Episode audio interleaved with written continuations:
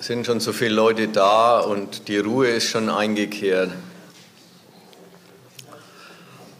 Also der, der heutige Vortrag ist mal eine Buchvorstellung. Wir haben aus Artikeln, die wir in der Zeitschrift Gegenstandpunkt im Laufe der Finanzkrise verfasst haben, ein Buch gemacht, in, in dem wir die dort gegliederten vier Kapitel vollkommen neu konzipiert haben. Also das Buch ist nicht eine Auflage von Artikeln, die es schon gibt, sondern das Buch ist wirklich eine vollkommene Neufassung des Gegenstands. Wir meinen, wir haben es viel besser hingekriegt als in den äh, Artikeln, die da schon erschienen sind. Das Buch vorstellen ist so eine Sache, denn man kann unmöglich in dem Vortrag von vielleicht eineinhalb Stunden und einer Diskussion, wenn man nochmal eine Stunde oder eineinhalb drauflegt, äh, die Argumentation dieses Buchs nacherzählen oder vortragen. Das Buch erläutert die Normalität des Finanzkapitals, die Normalität des Funktionierens des Bankensektors, seiner Herrschaft über die restliche Wirtschaft und seiner unauflöslichen Symbiose mit dem bürgerlichen Staat, nach innen wie nach außen. Die Normalität, von der da die Rede ist, wird für uns in unserer Erfahrung nun schon bald ein Jahrzehnt lang, nämlich ungefähr seit 2008, von einer Finanzkrise unterbrochen. Man muss diese Normalität kapieren, um den unnormalen Zustand, der immer noch anhält, richtig einordnen zu können. Deswegen ist die Lektüre und das Studium des Buchs nützlich und nötig und das kann man auch niemandem abnehmen. Was ich jetzt vorhabe, ist was anderes. Ich möchte einige wenige eigentlich Schlüsse aus, dem, aus der Aktualität, aus dem aktuellen Zustand des Finanzwesens und der Politik, die sich mit ihm befasst, aufgreif, äh, also Facts aufgreifen und daran einige Schlüsse auf die Natur dieses Geschäftszweigs und seiner Rolle in der Marktwirtschaft ziehen. Was die Krise uns unmittelbar gelehrt hat, das ist auch nicht das erste Mal, dass wir in dem Sinn drüber reden, ist die ungeheure Macht dieses Sektors. Die Macht, die sich daran geltend gemacht hat, wie der Sektor zusammengebrochen ist. Wie ungeheuer zerstörerisch der Umstand ist, wenn die Banken auf einmal nicht mehr funktionieren, nicht solvent sind. Und wie dann alles, die ganze Wirtschaft den Bach runtergeht, weil die Banken nicht funktionieren. Die eine Hälfte, die andere Hälfte was für einen grenzenlosen Stellenwert dieser Sektor für den Staat, der auf das Gemeinwohl dieser Gesellschaft achten muss und achtet, was für einen grenzenlosen Stellenwert dieser Sektor für die Regierungen hat, denen die Rettung des Bankenwesens wirklich jedes Opfer wert ist. Wir haben damals das Stichwort systemrelevant gelernt. Und was das mit was systemrelevant heißt, davon will ich heute ein bisschen reden. Also die Bedeutung von systemrelevant nach ja, einigen Seiten dieses ganzen Ensembles. Der ganze Laden beruht auf und funktioniert nicht ohne, dass das Geschäft der Banken funktioniert. Wenn wir jetzt einen ersten Blick auf die Situation gegenwärtig werfen, dann haben wir ein, einen ersten Fall von, da funktioniert was sehr grundsätzlich nicht, nämlich Geld lohnt sich nimmer. Muss man sich mal vorstellen. Tatsächlich, Geld auf die Bank getragen bringt gegenwärtig keine Zinsen.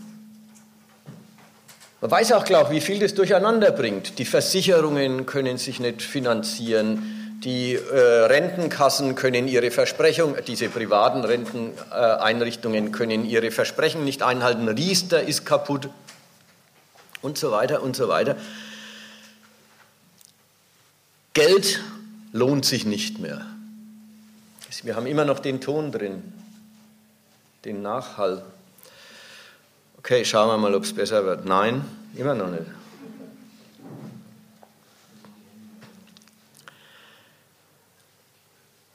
Dass Geld nicht mehr wird, dass dieses papierne oder metallische oder bloß elektronisch verbuchte Ding nicht Junge wirft, wie der Marx sagt, nicht aus sich heraus wächst, ist in dieser Gesellschaft keine Rückkehr zu einem normalen Zustand, sondern eine Katastrophe.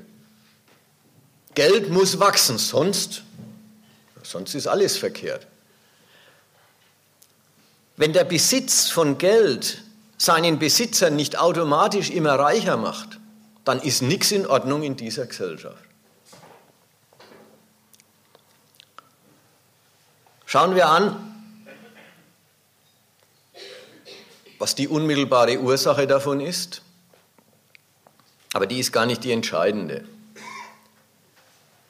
Die unmittelbare Ursache, und da bin ich beim ersten Blick in die geldpolitische Aktualität.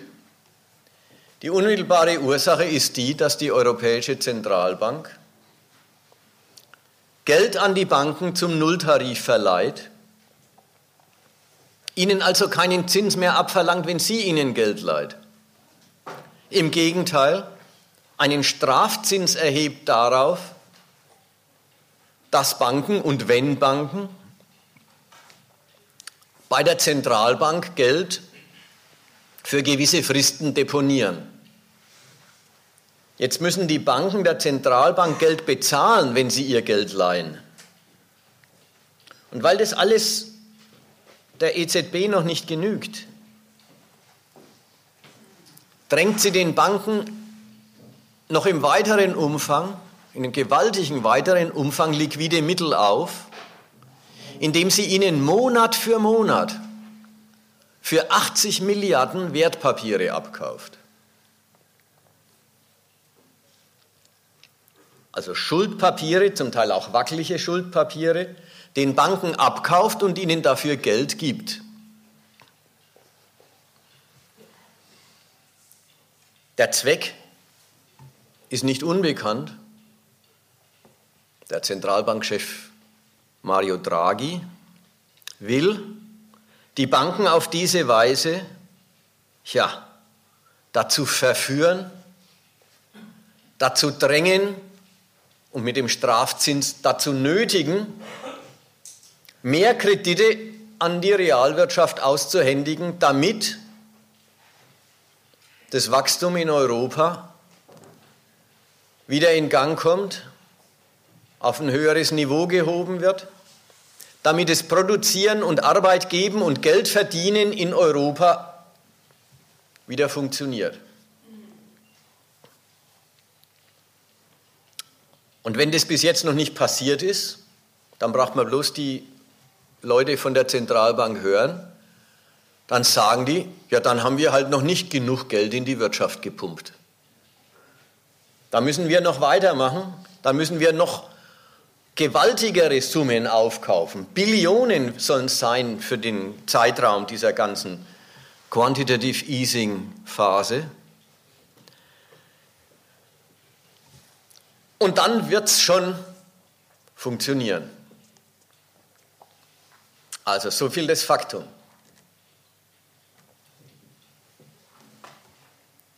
Die Zentralbank verleiht Geld zum Nullzins und pumpt Geld auf jede erdenkliche Weise ins Bankensystem.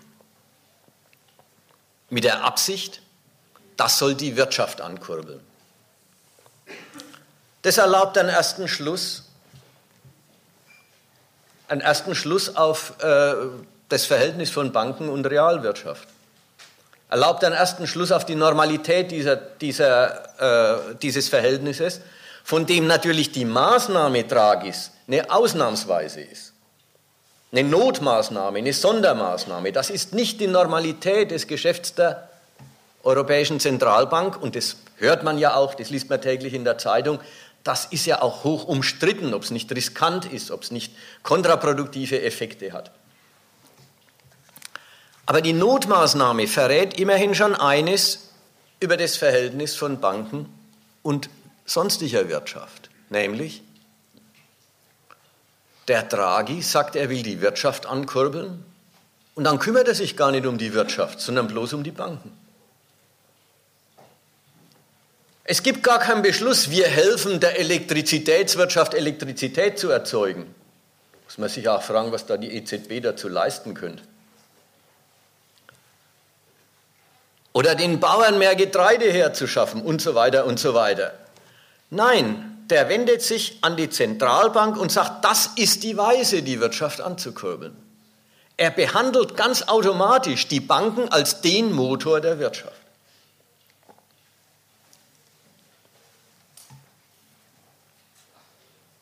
Und damit hat er ja auch recht. Kredit scheint das Lebenselixier des Kapitalismus zu sein. Der Kredit der Banken finanziert den Kapitalvorschuss in allen Branchen und ermöglicht den Firmen eben Geld oder den Unternehmen Geld in ihre Betriebe zu stecken und damit Geschäfte anzubieten werfen. Der Kredit, auch davon geht Draghi ganz selbstverständlich und zu Recht aus. Der Kredit ist kein Notbehelf in dieser Wirtschaft. Ein Notbehelf im Sinn von, wenn einem Jahr mal das Geld fehlt, kann man einen Kredit nehmen. Sondern Kredit ist das allgemeine Geschäftsmittel. Es finanziert den Kapitalvorschuss. Und damit haben wir einen ersten, einen ersten wichtigen Schluss auch zu ziehen, nämlich was der Kredit für die sogenannte Realwirtschaft leistet. Er befreit nämlich die Unternehmen von den Schranken ihres eigenen Eigentums. Oder anders ausgedrückt, es befreit die Unternehmen von den Schranken des verfügbaren Kapitals, das sie bisher schon akkumuliert haben. Unternehmen können Geld investieren, das ihnen nicht gehört. Sie können mit Geld Gewinne machen, die ihnen gehören, ohne dass das Geld ihnen gehört, mit dem sie die Gewinne machen. Das ist eine Leistung. Das ist eine Befreiung. Das ist eine große Freisetzung der kapitalistischen Akkumulation. Und es verweist auf was? Es verweist darauf, dass in der Gesellschaft ganz generell bei der Produktion in allen Wirtschaftszweigen eine Umkehrung von Vorschuss und Ertrag passiert und passiert ist. Ja, das ist vielleicht jetzt ein etwas schwieriger Gedanke, die Umkehrung von Vorschuss und Ertrag. Was will ich sagen? Ich will sagen, man denkt sich's doch so. Du musst ein reicher Mann sein und über eine Million oder über eine Milliarde verfügen. Dann kannst du sie investieren, Fabriken hinstellen, Produktionsmittel und Rohstoffe kaufen und Arbeiter bezahlen. Und dann kannst du die Arbeiter arbeiten lassen und im Ergebnis ein Wahn, eine, eine, eine, eine Warenmenge zu einem Preis produzieren, mit dem man am Markt mehr erlösen kann, als die ganze Chose gekostet hat. Die grundsätzliche Gewinnmacherei. Man denkt, der Vorschuss ist das Erste und der Ertrag ist das Resultat. In einer Wirtschaft, die mit Kredit funktioniert, die mit Kredit arbeitet, dreht sich das Verhältnis um. Jeder finanziert seinen Vorschuss mit der Erwartung des Ertrags. Die Erwartung des Ertrags wird umgemünzt in, ja, wenn ich den Ertrag in einem Jahr oder in zehn Jahren herinnen habe, dann kann ich mir ja jetzt Schulden leisten, mit denen ich den Vorschuss tätige, der den Ertrag überhaupt hervorbringen soll. Man merkt, in dieser Gesellschaft, in dieser Wirtschaft leben alle über ihre Verhältnisse. Grundsätzlich jeder individuell, und ich komme später noch drauf, und der ganze Laden als Ganzer auch. Alle investieren sie Kapital, das sie nicht haben, um einen Ertrag zu, um einen Ertrag zu erzielen, der die Investition hinterher rechtfertigt.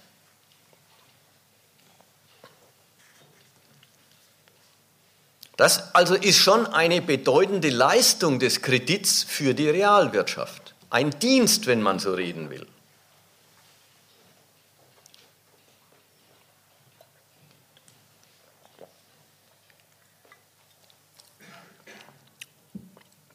Und er verrät etwas über die Kumpanei oder über die Brüderschaft der verschiedenen Fraktionen von Kapital.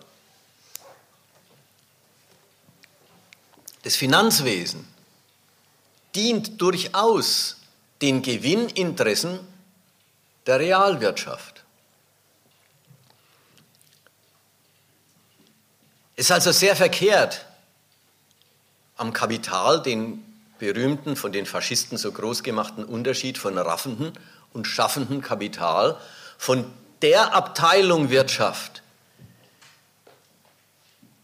die Arbeit gibt und die Lebensmittel produziert, von denen die Gesellschaft lebt, und der Abteilung Wirtschaft, die bloß Profit macht, die nur mit Geld handelt und bloß auf Profit aus ist.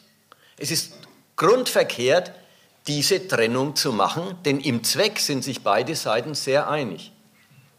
Wenn die Unternehmen der Realwirtschaft nichts Besseres wissen, als immerzu mit Kredit zu operieren, also immer mehr Kapital zu investieren, als sie haben, dann wird daran schon auch deutlich, dass bei denen alle, mit, alle Herstellung von Gebrauchswerten, alle, alle Produktion von nützlichen Dingen keinen anderen Zweck hat, um aus Geld mehr Geld zu machen. In diesem Fall sogar aus Geld, das man nicht hat, mehr Geld zu machen.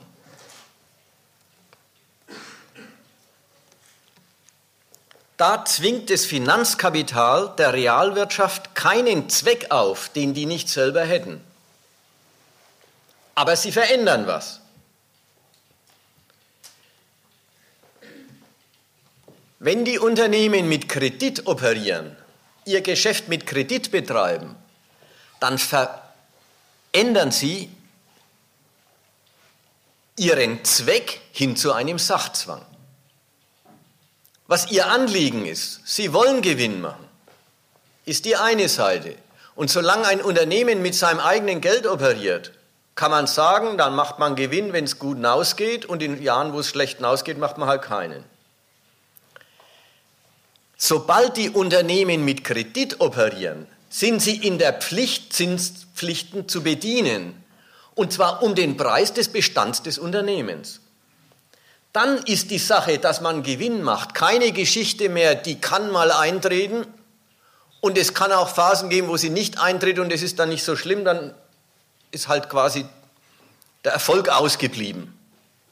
Sondern dann ist das Unternehmen kaputt.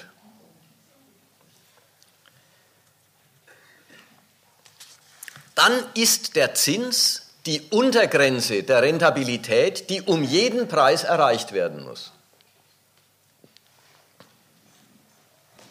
Von der Bank aus, mache ich was verkehrt? Ich soll es weiter weg tun, weil ich zu laut bin. Wir können einfach den, den, den Lautsprecher leiser stellen, dann wegen dem Hall. Okay. Und so ist besser? Okay.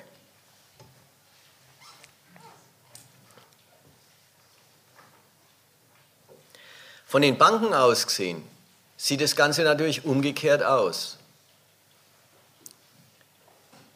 Was Sie betreiben, ist kein Dienst an der anderen Kapitalfraktion, sondern was Sie betreiben, ist Ihr eigenes Geschäft.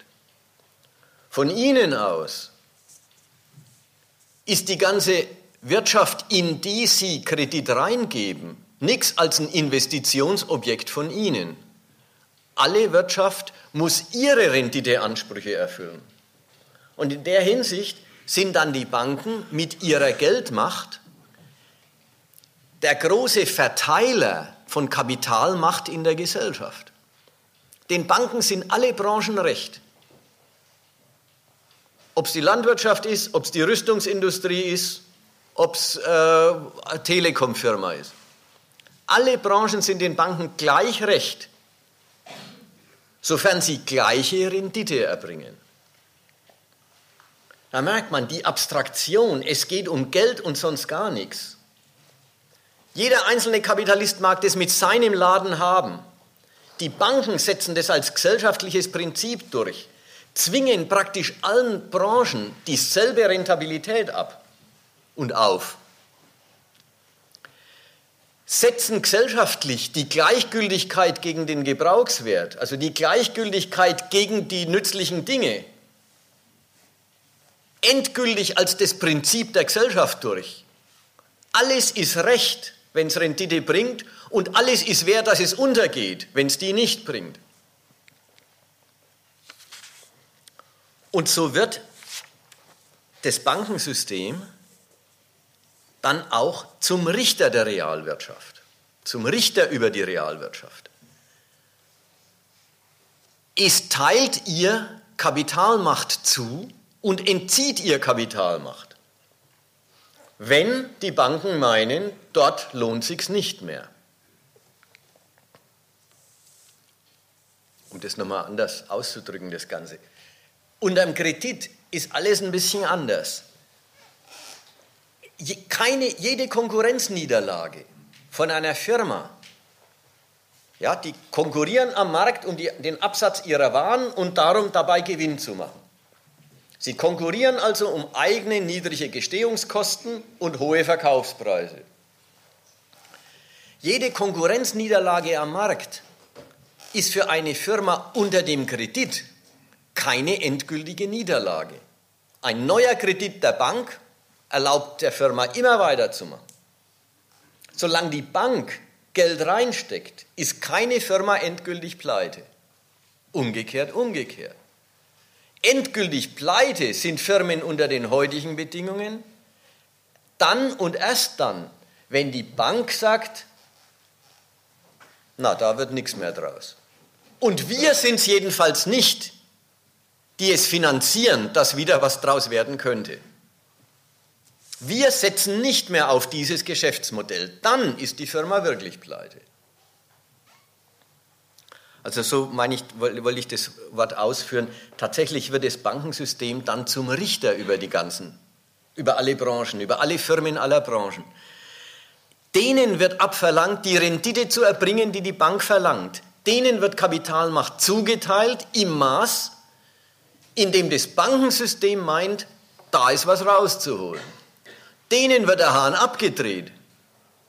Wenn, Banken, wenn die Bank meint, da ist nichts mehr drin.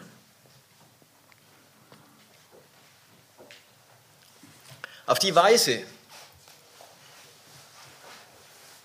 ist dann schon ernsthaft davon zu reden, dass das Finanzkapital die Herrschaft über die übrigen Segmente der Wirtschaft ausübt.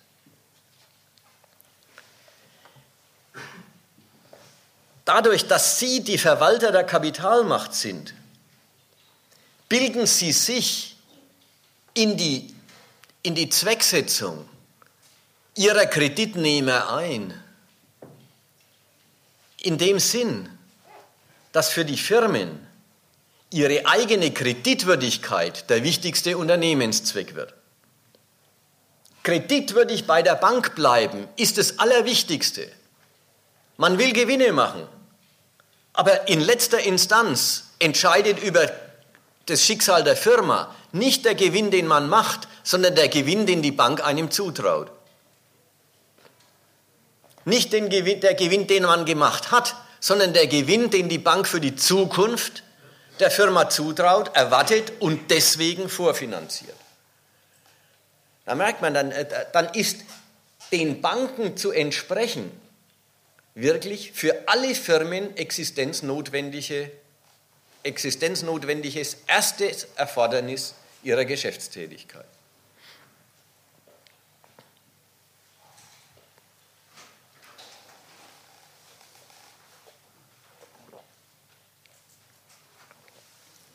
Die Banken auf der anderen Seite. Wenn ich schon das Wort sage, sie üben die Herrschaft über die übrigen Abteilungen der Wirtschaft aus. Die Banken ihrerseits sind in dem Ganzen das autonome Subjekt. Sie teilen Kapitalmacht zu und erwerben das Recht auf Rendite.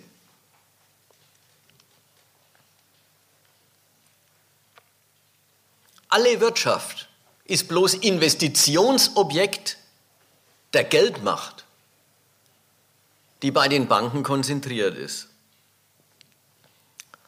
Und damit stellen sie alles ziemlich auf den Kopf. Die Banken sagen, wir sind die Besitzer und Verwalter des Kapitals, das sich vermehrt. Und alle unsere Investitionsobjekte sind bloß dazu da, damit die Verwertung des Bankkapitals, die wir in der Hand haben, die wir verwalten, damit die Verwertung des Bankkapitals ihren Gang geht. Sie stellen alles auf den Kopf in dem Sinn, als die Verwertung dieses Plus, das in zusätzlichem Reichtum besteht, ja schon irgendwie ein gesellschaftlicher Prozess ist, wo der Reichtum erzeugt werden muss. Aber die Banken stehen auf dem Standpunkt, die Verwertung, die Vermehrung des Geldes ist eine Leistung des Geldes selbst. Geld in der Hand der Bank vermehrt sich nun mal. Und der Rest der Welt hat dafür gerade zu stehen, dass die Gleichung stimmt. Das ist das, was bei Marx das Wort Kreditfetisch ausdrückt oder Fetisch des Geldkapitals. Dass das Geld selber Kapital sei. Ja, und da muss man jetzt aufpassen. Auf der einen Seite ist das eine Ideologie, das stimmt nicht. Geld ist kein Kapital an und für sich. Geld, das ich in der Hosentasche trage, wird nicht von selber mehr. Durch seine bestimmungsgemäße Verwendung wird es in der Regel immer weniger. Die Banken stehen auf dem Standpunkt, Geld wird mehr. Geld wirft Zinsen ab.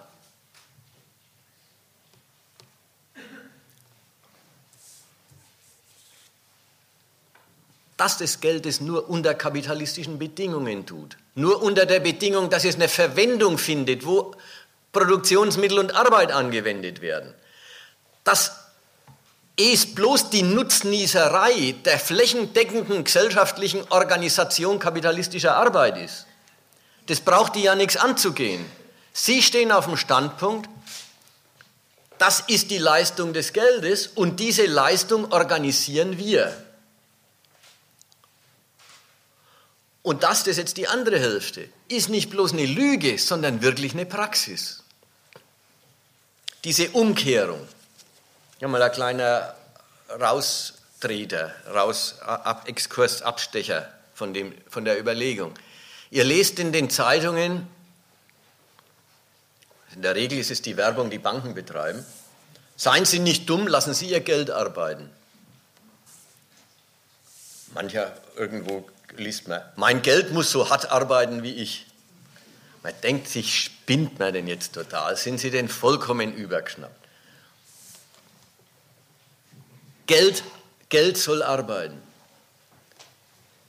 Es kann es immer auflösen in Richtung, das ist eine Riesenideologie.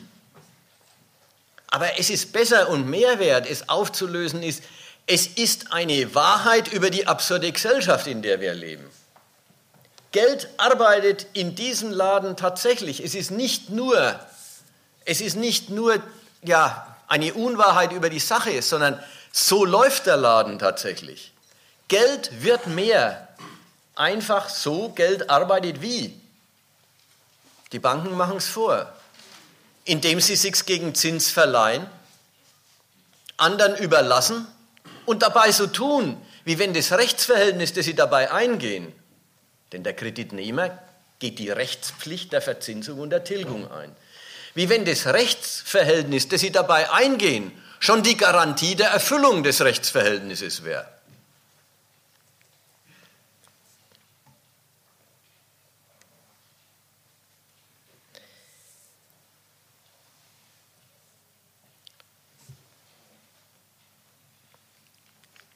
In der Hinsicht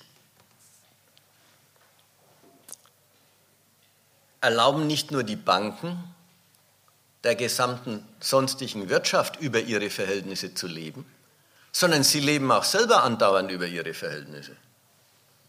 Die Banken ihrerseits verleihen Geld, das sie nicht haben, sondern das sie sich borgen vom Rest der Gesellschaft, und zwar mit Blick darauf, dass sie es verleihen und dass das Verleihen sich lohnt und zurückkommt und man deswegen auch selber die Pflichten gegenüber denen, die die eigenen Gläubiger sind, erfüllen kann, indem man ihnen auf die Einlagen Zinsen bezahlt und ihnen das Geld wieder zurückgibt, wenn es verlangt wird.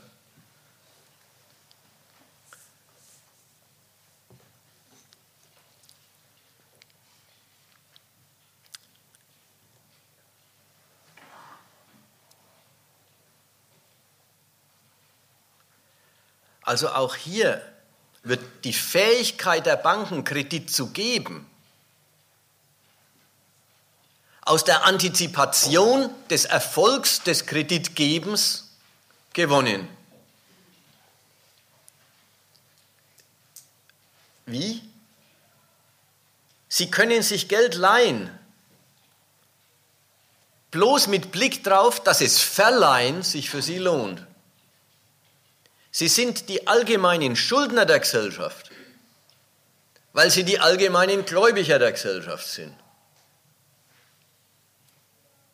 Also sie gehen Schuldverhältnisse in zwei Richtungen ein. Und weil sie die allgemeinen Gläubiger der Gesellschaft sind und ihnen viel Kapitalmacht zugetraut wird, verleihen sie dann auch Geld indem sie einfach Schuldscheine auf sich rausgeben oder indem sie ihrem Kreditnehmer ein Konto einräumen, über das er verfügen kann. Wo also die Frage, haben Sie sich das wo geliehen, auch schon hinter sich gelassen ist. Sie gehen einfach Schuldverhältnisse ein, Pflichten ein und haben nur noch eine Aufgabe. Sie müssen immer liquide sein, wenn jemand Geld verlangt. Dafür brauchen Sie natürlich den Erfolg Ihrer Kreditnehmer. Also wieder einlaufende Zinsen, wieder einlaufende Tilgungen von Krediten, die Sie vergeben haben. Der Erfolg der Kreditnehmer, also der, also der geschäftliche Erfolg der Bank, dass sie verdient an den Krediten, die sie vergibt, rechtfertigt die Antizipation. Aber wichtig, macht sie nicht rückgängig. Das mit dem Antizipieren in dieser Gesellschaft ist nicht so gemein, dass man erstmal was vorwegnimmt und es dann einlöst und dann erlischt die Scheiße wieder. So nach dem Muster, okay, wir haben uns einen Vorgriff erlaubt, jetzt ist das Geld eingelaufen, jetzt sind wir wieder pari. Jetzt ist alles wieder gut.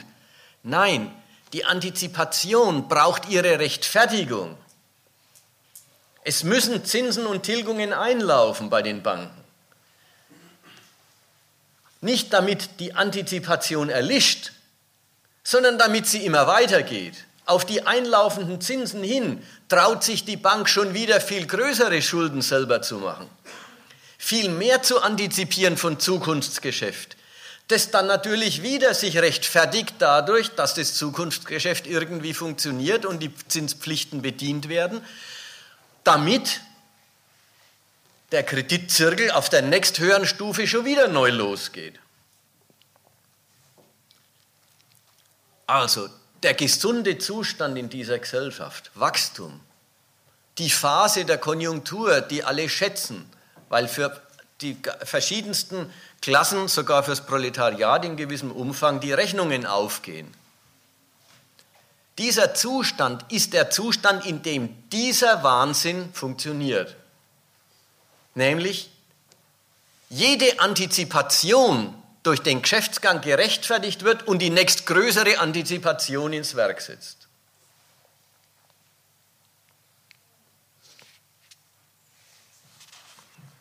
Merkt man, der ganze Laden ist eine Riesenspekulation aufs immer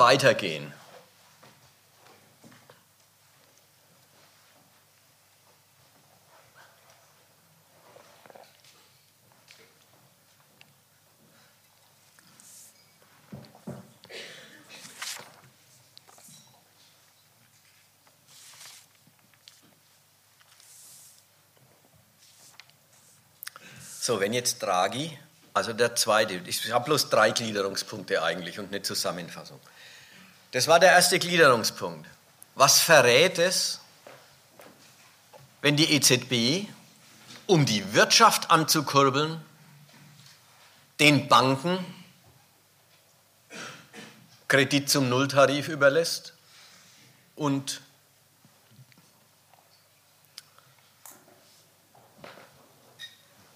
ihnen das Geschäftsmittel spendiert.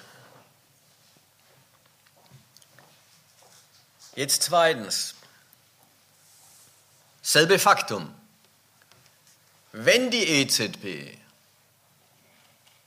dem Bankensystem eben Kredit zum Nulltarif überlässt, Strafzinsen für Einlagen verlangt, damit sie bloß, keine, äh, damit sie bloß das Geld nicht rumliegen lassen, und ihnen in unglaublichen Quantitäten Wertpapiere abkauft, dann zeugt es von einer Ausnahmesituation, von einer Notlage. Die Notlage hat einen einzigen Gehalt. Dieser Kreditzirkel ist kaputt. Mal noch eine andere Formulierung für den, für den, für den Wahnsinn dieses Geschäfts. Die Banken leihen untereinander Geld. Jede verbindet das Geld, das sie leiht, das sie verleiht, mit dem Anspruch auf Zins. Jede, die was leiht, verspricht Zins und geht, geht davon aus, dass wenn sie mit Geld hantiert, dann lohnt sich das und dann kann man die Zinsen auch bezahlen. Jeder macht Schulden und jeder lässt Schulden machen. Jeder ist Schuldner und Gläubiger. Und sie sind sich alle sicher oder sie setzen alle darauf, dass das Schulden machen und Schulden machen lassen zu einem Plus bei ihnen in ihren eigenen Bilanzen führt. Dieser Umstand, Sie kümmern sich, Sie, Sie, die, die Kreditverwendung überlassen Sie anderen, Ihren, Ihren Schuldnern. Die sollen schauen, dass sie aus dem Kredit ein Plus herauswirtschaften. Für die Bank ist die Sache erledigt mit, sie gewährt den Kredit und sie besteht darauf, dass er bedient wird. Auf diese Weise drücken die alle auf, die, auf diese Weise spekulieren alle auf, auf die Gleichung von Kreditpflichten eingegangen und Kreditpflichten erfüllen. Sie spekulieren alle darauf, dass das kein Problem ist. Und es hat glatt einen Namen. Im Kreditsystem heißt es, es braucht halt Vertrauen. Das Vertrauen macht das Geschäft. Und ihr wisst, das Wort Kredit ist auf Lateinisch nichts anderes als Glauben, Vertrauen. Kreditsystem heißt überhaupt das System des Vertrauens. Vertrauen setzen darauf, dass dieser Zirkel immerzu funktioniert, ist die Basis des Geschäfts.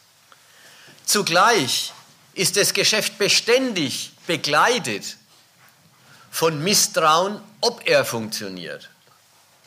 Banken beäugen ihre Kreditnehmer dann schon sehr kritisch, ob deren Geschäfte gehen, ob sie in der Lage sind, zurückzahlen zu können, ob sie Sicherheiten gewährleisten können. Banken beäugen einander sehr kritisch, ob die andere Bank eigentlich für die Schulden gerade stehen kann, die man sie machen lässt. Und genauso wie das Vertrauen in den Kreditzirkel die große Macht des Wachstums ist, ist es Misstrauen, wenn es überhand nimmt? Ein ökonomisches Datum, ein ökonomisches Faktum, nämlich der Anfang vom Abbruch der Kreditbeziehungen und des Einbruchs der ganzen, der ganzen Antizipation, von der der Laden lebt.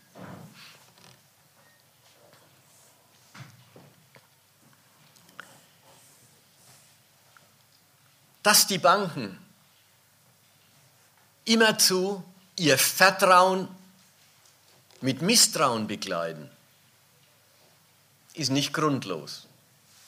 Denn immerhin, die Banken finanzieren mit ihrer Vorfinanzierung Gewinnemacherei, die dort, wo sie gemacht wird, in Konkurrenz zu anderen passiert. Jeder Kreditnehmer weiß, dass er sich durchsetzen muss am Markt und dass sein Erfolg darauf beruht, dass er Arbeit und Investition und Anstrengung an anderer Stelle zerstört, dass er Konkurrenten vom Markt verdrängt, dass er also dasselbe, was er macht, an anderer Stelle kaputt macht. Jeder geht davon aus, dass er sich durchsetzen muss gegen andere. Und es das heißt also, dass es unmöglich immer für alle aufgehen kann. Die Banken selber sind ja ihrerseits wieder Konkurrenten. Auch sie sind ja keine, keine Gemeinschaftsinstitution, sondern der gemeinschaftliche, die, die gemeinschaftliche Verwaltung der Geldmacht der Gesellschaft, davon später noch ein bisschen. Diese gemeinschaftliche Verwaltung findet bei denen ja auch in Konkurrenz statt. Und die sind ja auch im Interesse ihres Vermögens und ihrer Rendite bemüht, Engagements zu einzugehen, die sich lohnen und Engagements zu kündigen, die wackelig werden. Und beim Kündigen weiß jede Bank, an der Börse zum Beispiel, man muss die Aktien verkaufen, ehe die anderen sie verkaufen. Man muss das Vermögen der anderen zerstören, um es eigene zu retten. Also haben Sie durchaus allen Grund, bei Ihrer Gleichung von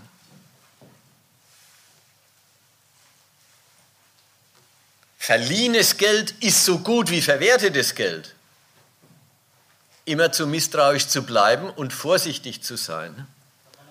Ja.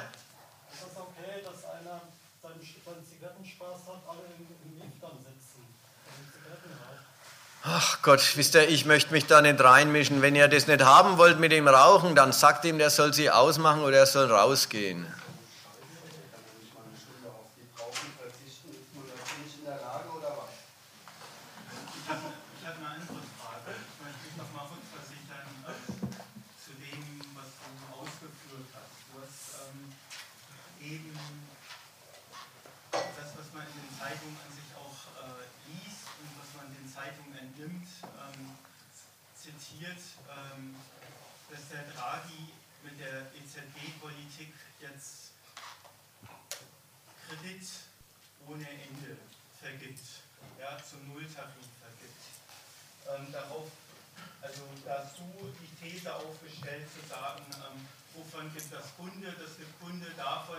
Kreditzirkel nicht mehr klappt.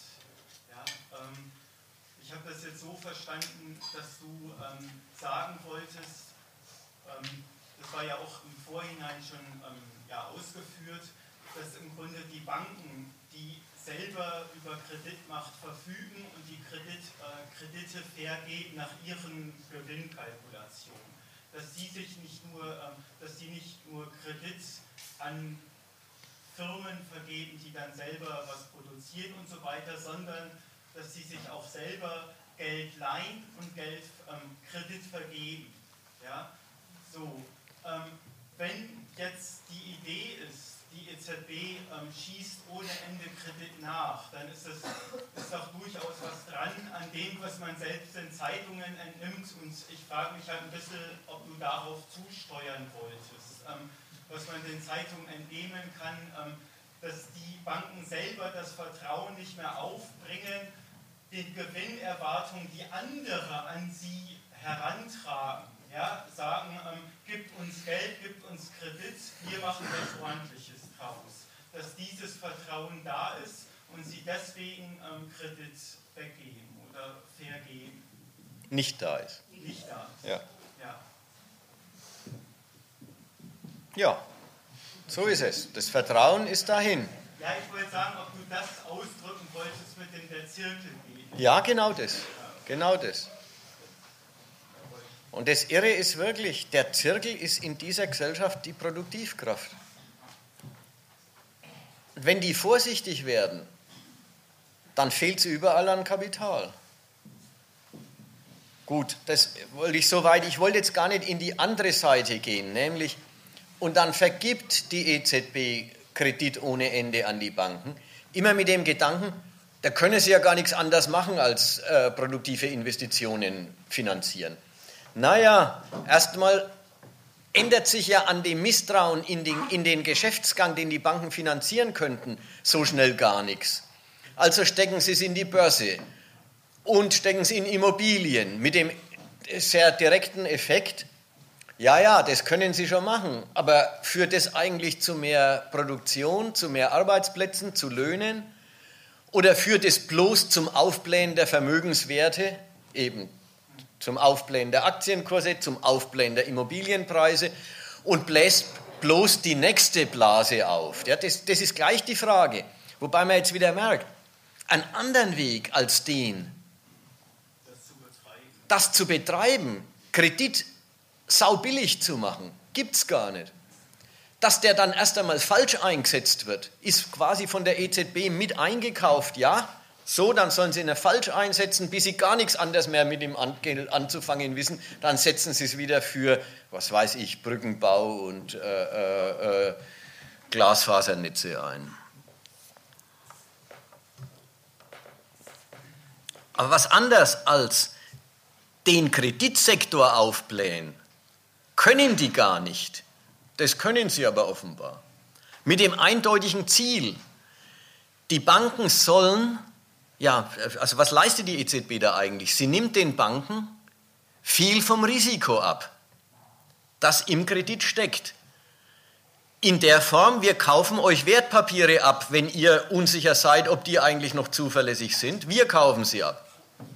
Dann könnt ihr es euch leisten, sie zu behalten, weil ihr könnt sie ja immer loswerden.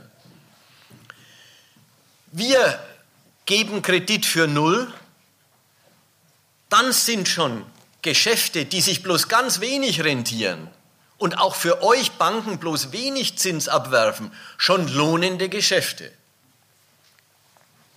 Das ist die Vorstellung.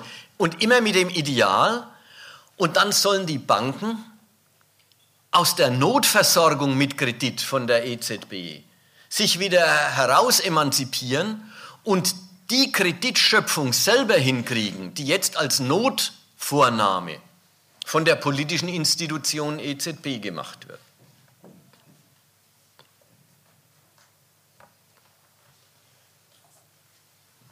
Sie sollen ihr Vertrauen in ihren eigenen Zirkel wiederfinden. Das ist der gesunde Zustand in dieser Gesellschaft.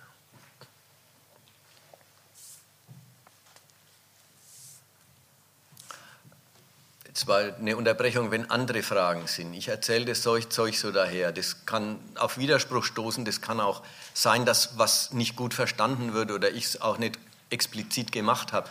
Das kann ich jederzeit machen und äh, ich lasse mich auch gerne unterbrechen, ist kein Problem. Also Meldungen immer, wenn es ein Bedürfnis danach gibt. Eine Frage habe ich. Äh, Kreditangebot ist das eine. Das eine ist die Kreditnachfrage. Man muss ja fragen, wieso fragen Unternehmen nicht Kredite nach, die äh, eben so günstig sind. Man kann das ja in Japan sehen, wo schon die Günstigkeitspolitik seit über 10, 15 Jahren äh, stattfindet. Das heißt, man muss dann drauf kommen, wie sind eigentlich die, äh, Wachstumsbedingungen des Kapitals oder überhaupt die Verwertungsmöglichkeit. Nehmen die nicht ab. Wenn ich kaum noch verwerten kann, falle ich auch einen Kredit nach. Ja, also es ist ja nicht nur so, dass die Banken sich keine Kredite geben trauen, sondern es ist auch so, dass sie von der Wirtschaft her keine großen Nachfrage danach erleben, sodass die Wirtschaft ihrerseits in ihrem Kreditzirkel äh, vorsichtig ist. Die haben selber den Standpunkt, sie vertrauen nicht auf große Wachstumssprünge, sodass sie lieber mit dem Geld, das sie aktuell verdienen, übrigens oft verdienen und gar nicht brauchen äh, im vollen Umfang für die Fortsetzung ihres Tagesgeschäfts, dann kaufen sie eigene Aktien zurück oder legen selber große Schätz, Schatz, Schätze, Reserven an. Alles, weil sie selber vorsichtig operieren und nicht auf große Wachstumssprünge und vertrauen, deswegen keine großen Investitionen vornehmen. Das, das, der, der Zirkel setzt sich da unten genauso fort. Ja. nach meiner Kenntnis ist es so, dass in der Produktionssphäre auf Teufel komm raus normalerweise produziert wird und dass sie davon ausgehen, dass sie das Zeugs loswerden. Und wenn die jetzt zum Beispiel, soll man sagen, was Außergewöhnliches machen, indem sie einfach sagen, wir produzieren nach Auftrag. Das heißt, nur noch quasi für den Bedarf. Der Bedarf wird angemeldet weil hierzulande, also würde ich mal so frech behaupten, wird nicht für einen Bedarf produziert, ja, wenn einer was will, sondern auf Teufel kommen raus und dann denken die, das wird schon gekauftes Zeugs. Also die Maßnahme eben äh, nach Bedarf ne, und termingerechtes Zeugs äh, herzustellen und nicht mehr einfach so loszulegen. Man kennt es als Halten von früher, wenn Sie von Halten, von Autohalten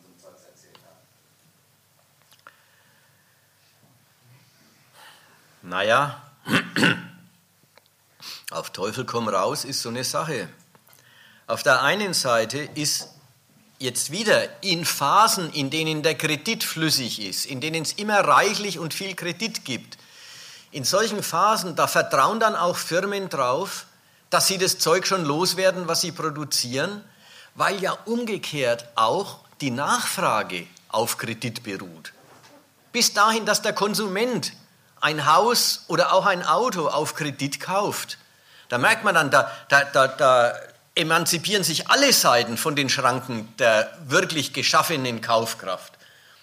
Sowohl die Hersteller wie die Nachfrager emanzipieren sich davon. Dann läuft der Laden, wenn Kredit flutscht. Dann können die einen produzieren ohne Rücksicht auf die Grenzen des Markts und die anderen können einkaufen ohne Rücksicht auf das, was sie schon verdient haben dann, das sind die guten Phasen. So, wenn man jetzt mehr die Zeit hat, wo die Firmen sagen, sie, sie operieren vorsichtig, dann nimmt es auch zu, dass sie auf Nachfrage produzieren und nicht auf Halde. Was ja immer so ist, jetzt hängt ja auch an der Größe der Objekte. Ne? U-Boote werden nicht auf Halde produziert. Ja? Aber Autos schon mal. Aber da ist man auch bemüht, jetzt Autos auf, auf Bestellung zu produzieren zu produzieren, zu wissen, dass beim Produzieren schon wissen, dass, man den, dass der Absatz gelingt. Können Sie bitte noch mal kurz sagen, was mit dem Zirkel gemeint war? Das habe ich immer noch nicht verstanden. Also, nochmal mit dem Zirkel.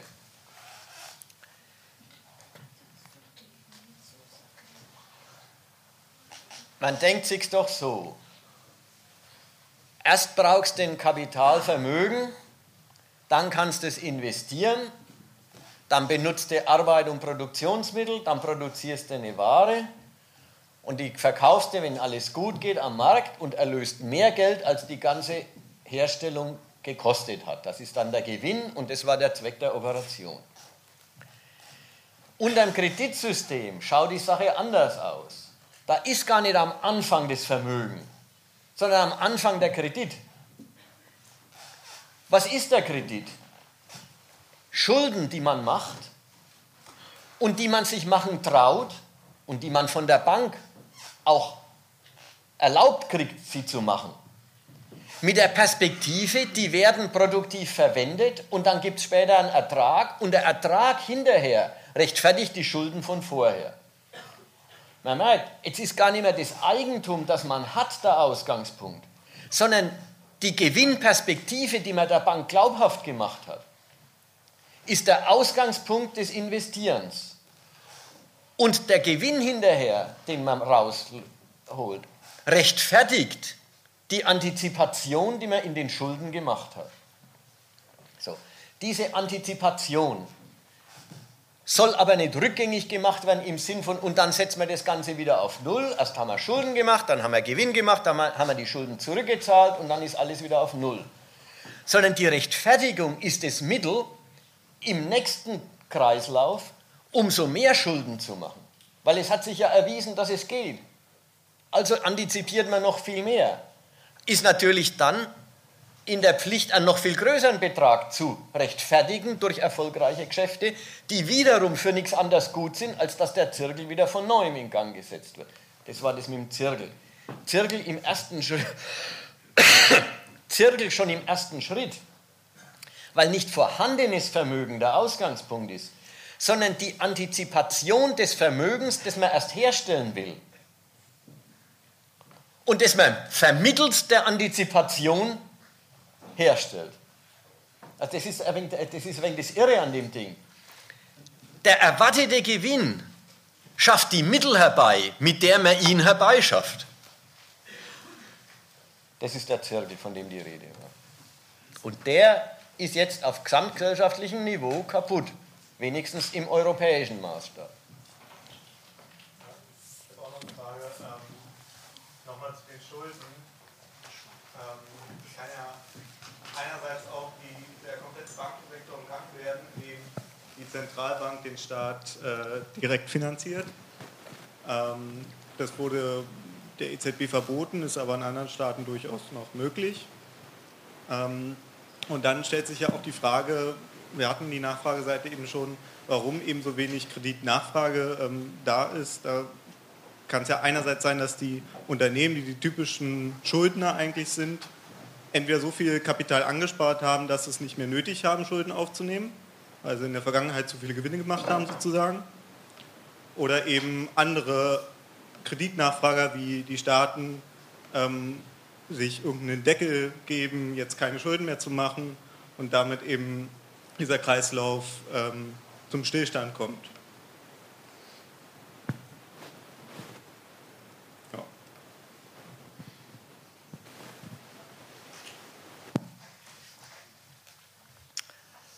Also von der Finanzierung der Staatshaushalte durch das Bankensystem haben wir bisher noch gar nicht gesprochen. Ist gar nicht vorgekommen jetzt. Ne?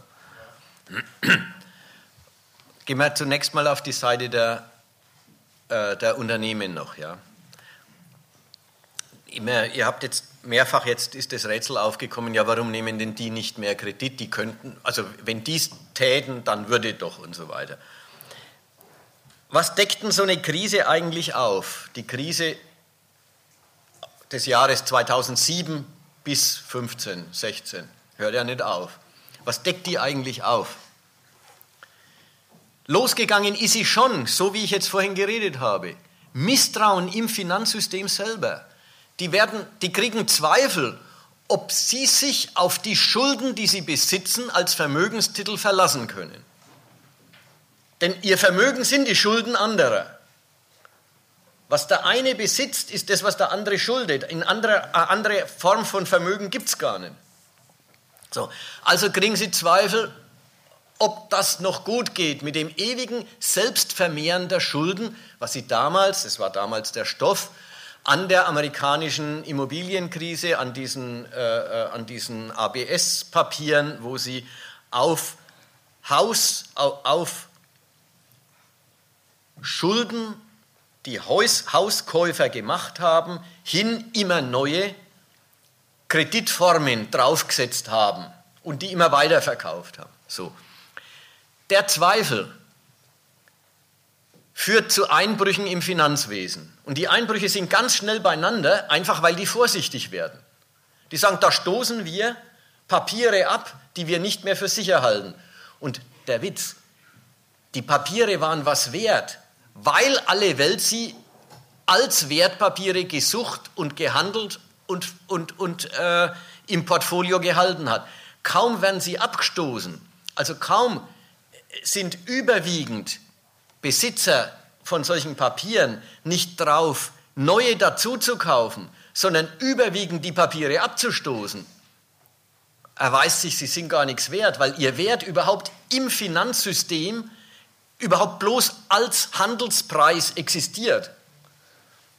Also kurzum, wenn alle Aktien kaufen wollen, dann sind Aktien viel wert. Aber wenn alle Aktien verkaufen wollen, dann sind Aktien überhaupt nichts wert. Weil es das Vertrauen der Investoren selber ist, das den Wert kreiert. So, das führt in der Finanzkrise in erster Instanz zu einem totalen Einbruch des Kreditvolumens. Führt dann natürlich schnell dazu, dass Kreditinstitutionen selber ihre eigenen Zahlungspflichten, ihren eigenen Zahlungspflichten nicht mehr nachkommen können, dann brechen Banken ein. Das führt natürlich zu einer viel weitergehenden Zerstörung von Kredit, weil die Schulden der einen Bank die Vermögen der anderen und die Sicherheiten der anderen Bank sind.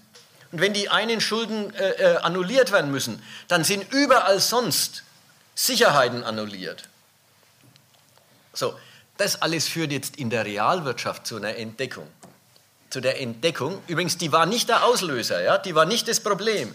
Aber es führt zu einer Entdeckung. Es führt zu der Entdeckung, im Grunde haben die alle die ganze Zeit schon bloß mit Kredit investiert und mit Kredit gekauft und mit Kredit verkauft.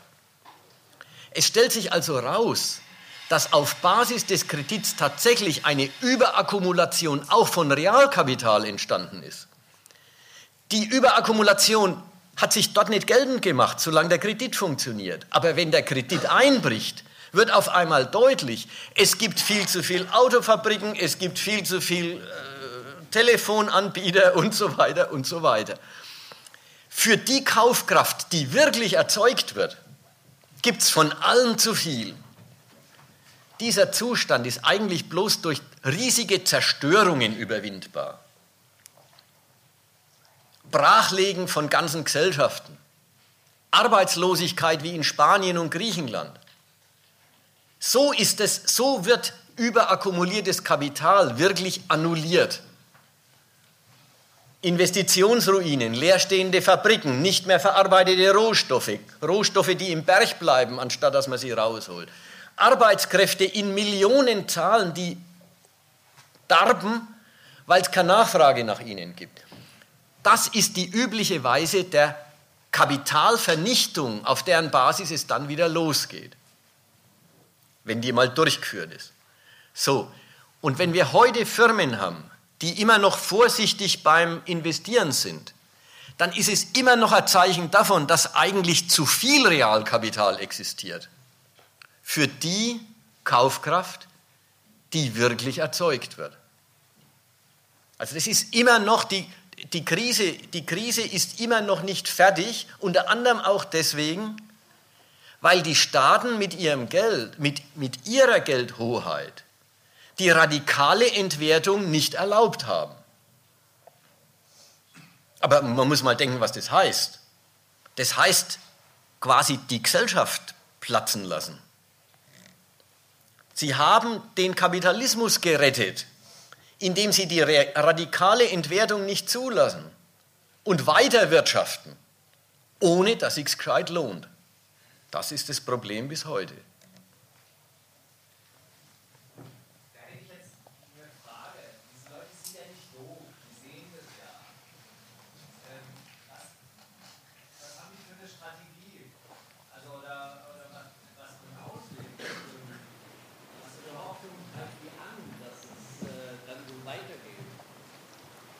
Also, hat man das verstanden? Ich schon. Ja. Also ich kann es ja nochmal wiederholen, was treibt diese Leute an? Weil, äh, die sind ja nicht doof, die sehen das ja. Sie sind halt keine Marxisten, sie verstehen es nicht richtig wahrscheinlich. Naja, die, die, also die Staatenlenker, der EZB-Chef Draghi, der sieht, der Zirkel ist kaputt, der möchte irgendwas, er, er steuert dagegen. Aber da muss ja irgendwas äh, äh Visionäres dahinter stehen oder, oder fahren die einfach nur auf Sicht und versuchen das jetzt so, ja, wird schon gut gehen. Also der Standpunkt, die sind ja nicht doof, ja, ist die eine Seite. Da würde ich schon sagen, die Macher dieses Systems verstehen ihr System nicht sehr gut. Das würde ich schon sagen. Das gehört schon zu dem ganzen Laden dazu dass diejenigen, die die Macht, politische und dann ökonomische Macht in der Hand haben, dass die kein angemessenes Verständnis davon haben. Übrigens, das würde ihnen auch nichts nützen. Da können sie sich aufhängen, wenn sie ein angemessenes Verständnis von dem System hätten, das sie managen. Das ist die eine Hälfte. Die andere Hälfte ist, man muss mal sagen, äh, also zum, die andere Hälfte von nicht doof. Na, die benutzen halt die Instrumente, die sie haben. Die Instrumente, die sie haben, heißen für die EZB erstmal nichts anderes als, sie kann den Kredit billig machen. Was anders kann die nicht machen. Müsst ihr mal so vorstellen, wenn es um, wenn's um die Erzeugung von Getreide ging, könnte tatsächlich die Obrigkeit sagen, so jetzt wird mehr angebaut. Das könnte man befehlen. Aber den Kredit fritzen, oben und unten, also den Gebern und Nehmern, den Institutionen des, äh, des Kreditwesens, Vertrauen verordnen, Vertrauen in ihr eigenes Geschäft befehlen. Es geht wirklich schlecht. Man kann sie dazu verführen. Man kann sie dazu drängen durch Strafzinsen. Aber Vertrauen in, ja, investieren wir wieder gescheit und dann äh, nehmen auch andere wieder Kredit auf Teufel komm raus und dann dreht sich der Laden wieder, wie er sich vorher gedreht hat. Dieses Vertrauen kann man nicht verordnen. Und daran laborieren sie ein bisschen.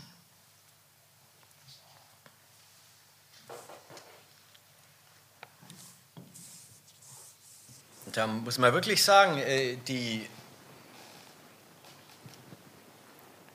die Akkumulation, so wie die sie sich wünschen,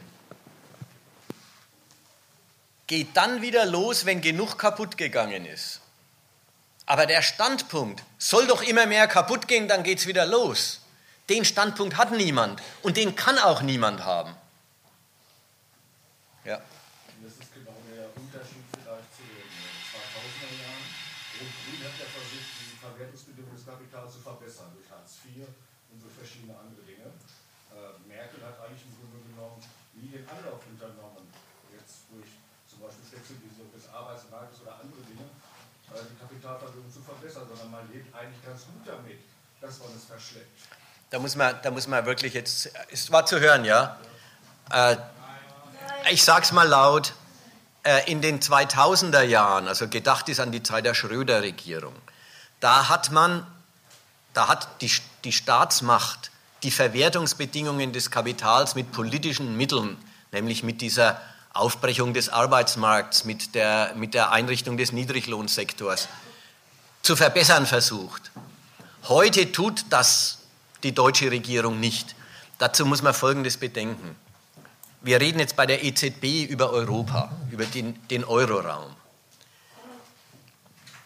Die deutsche Regierung erntet heute immer noch den Lohn der Verarmung der Arbeiterschaft, die der Schröder damals durchgesetzt hat. Deutschland hat im Unterschied zu dem ganzen Euro, sonstigen Euroraum Wachstum gehabt, alle Jahr, all die, also fast alle Krisenjahre durch. Nicht jedes Jahr, aber bloß zwei Jahre am Anfang nicht und dann jedes Jahr Wachstum und ganz beachtliches. Deutschland hat in der EU, im Euroraum enorm an Macht und Reichtum gewonnen als Krisengewinnler dieser Jahre. Die sehen da nicht so den, die, die Not. Und schaut mal an alle anderen an die Franzosen, die, die, die Italiener, alle Staaten kämpfen genau um die Verbilligung der Arbeiterklasse als Mittel auf ihrem Territorium das Kapital wieder flüssig zu machen, das Deutschland schon hinter sich hat. Und Frankreich tut sich sehr hart, weil sich die Leute dort offensichtlich nicht alles so gefallen lassen wie bei uns. Also die, dort, dort kann eine Regierung offenbar nicht sich durchsetzen mit dem Ziel, Kündigungsschutz kaputt machen, 35-Stunden-Woche beenden, äh, und eben diese Niedriglohnsektorformen. In Italien ähnlich, ein ewiger Kampf und keine, ja, wobei man auch wieder vorsichtig sein muss, ein ewiger Kampf, sicher inzwischen jede Menge Verschlechterung der Lage der Lohnempfänger. Aber das gilt natürlich alles nichts, solange die Wachstumszahlen in dem Land nicht gut sind. Und dann wird von unserer Presse und von der deutschen Optik auf das Land immer gesagt, immer noch Reformstau. Ja. Ob, ob, ob die wirklich nichts gemacht haben oder ob es sich bloß nicht gelohnt hat fürs Kapital, sind zwei sehr verschiedene Fragen, wird aber behandelt, als ob es dasselbe wäre. Ja, meine Frage ist denn ja, was wäre denn jetzt äh, die Lösung äh, dieses Finanzproblems? Und ich denke, dass die eine Lösung wäre, wenn die Banken Geld geben würden, wenigstens für die äh, wenigstens E-Mobilität, dass innerhalb von zehn Jahren, dass ich hier nur noch äh, Elektrofahrzeuge sehe, die über regenerative Ide äh, Energien aufgeladen werden. Da wäre doch eine Möglichkeit, mal Geld wirklich einzusetzen und nicht nur zu verbrennen. Wir merken das alle an der schlechten Luft hier in Berlin, die Emissionen, die aus den Autos rauskommen würde. Warum gibt es nicht eine Regierung, die sagt, in fünf Jahren sind Autos mit fossilen Energien verboten, auch die LKWs. Wir haben aber ein Angebot, wir geben dem Verbraucher äh, günstige Kredite, dass, dass er sich die äh, E-Fahrzeuge äh, kaufen kann, auch im, Schwer-, im Lastenverkehr, dass wir wieder zurück zur Schiene kommen, dass wir unsere Umwelt wieder so gestalten, dass kommende Generationen eine Chance haben. Dann wären ja denn auch die Banken berechtigt, ich frage mich, was soll hier das mit dem Berliner Flughafen? Woher kriegen die überhaupt Geld, um immer weiter Geld dort zu verbrennen? Was wir nach dem 18. September über die Grundsteuer und alles andere den Kopf dafür hinhalten müssen. Wo ist jetzt hier irgendwo die Lösung? Äh, den ich den Banken rantragen kann. Wir haben ja immerhin auch so eine Bank wie Bank für Gemeinwirtschaft, die GSM. L, dass sich die Banken auch dafür fürs Gemeinwohl verpflichten und nicht für eine unrealistische Rendite von 25 Prozent. Wo ist jetzt Ihrer Meinung nach die Lösung, wie es hier weitergeht? Was schlecht ist, wissen wir, aber wo ist der Weg, der weiterführt?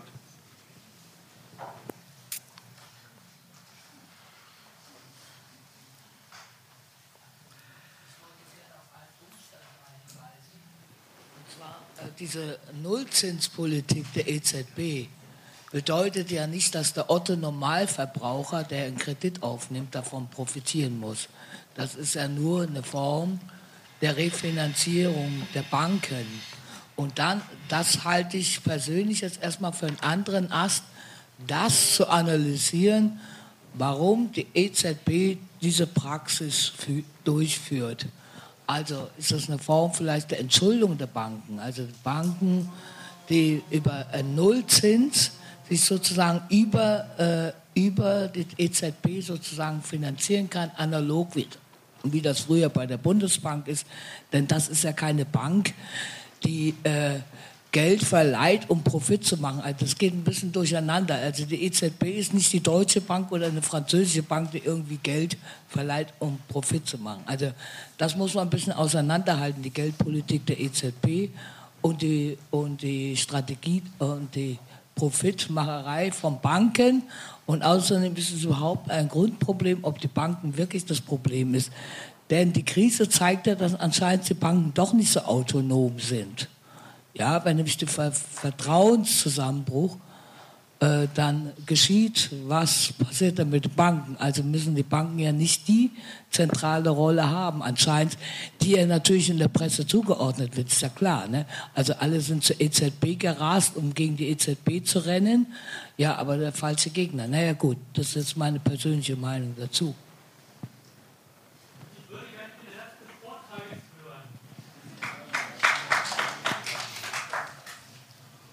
Mal zu den beiden, zu den beiden Wortmeldungen schon noch, möchte ich schon noch was sagen und dann, wenn es recht ist, mache ich dann mal weiter.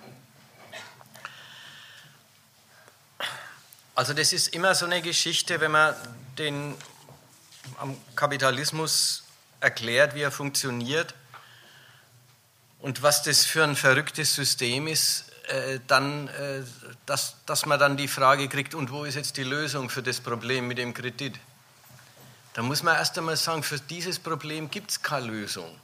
Wenn, dann gibt es die Lösung, die dieses System selber bereithält und die besteht darin, die Konkurrenz um, wer kann länger die, Verwehr die Entwertung verhindern, ehe sein Geld kaputt ist. Wer kann das länger? Kann es Amerika länger? Kann es Europa länger? Kann es Japan länger? Wer kann es eigentlich sonst noch außer den dreien? Andere können das sowieso nicht in der, in der Weise.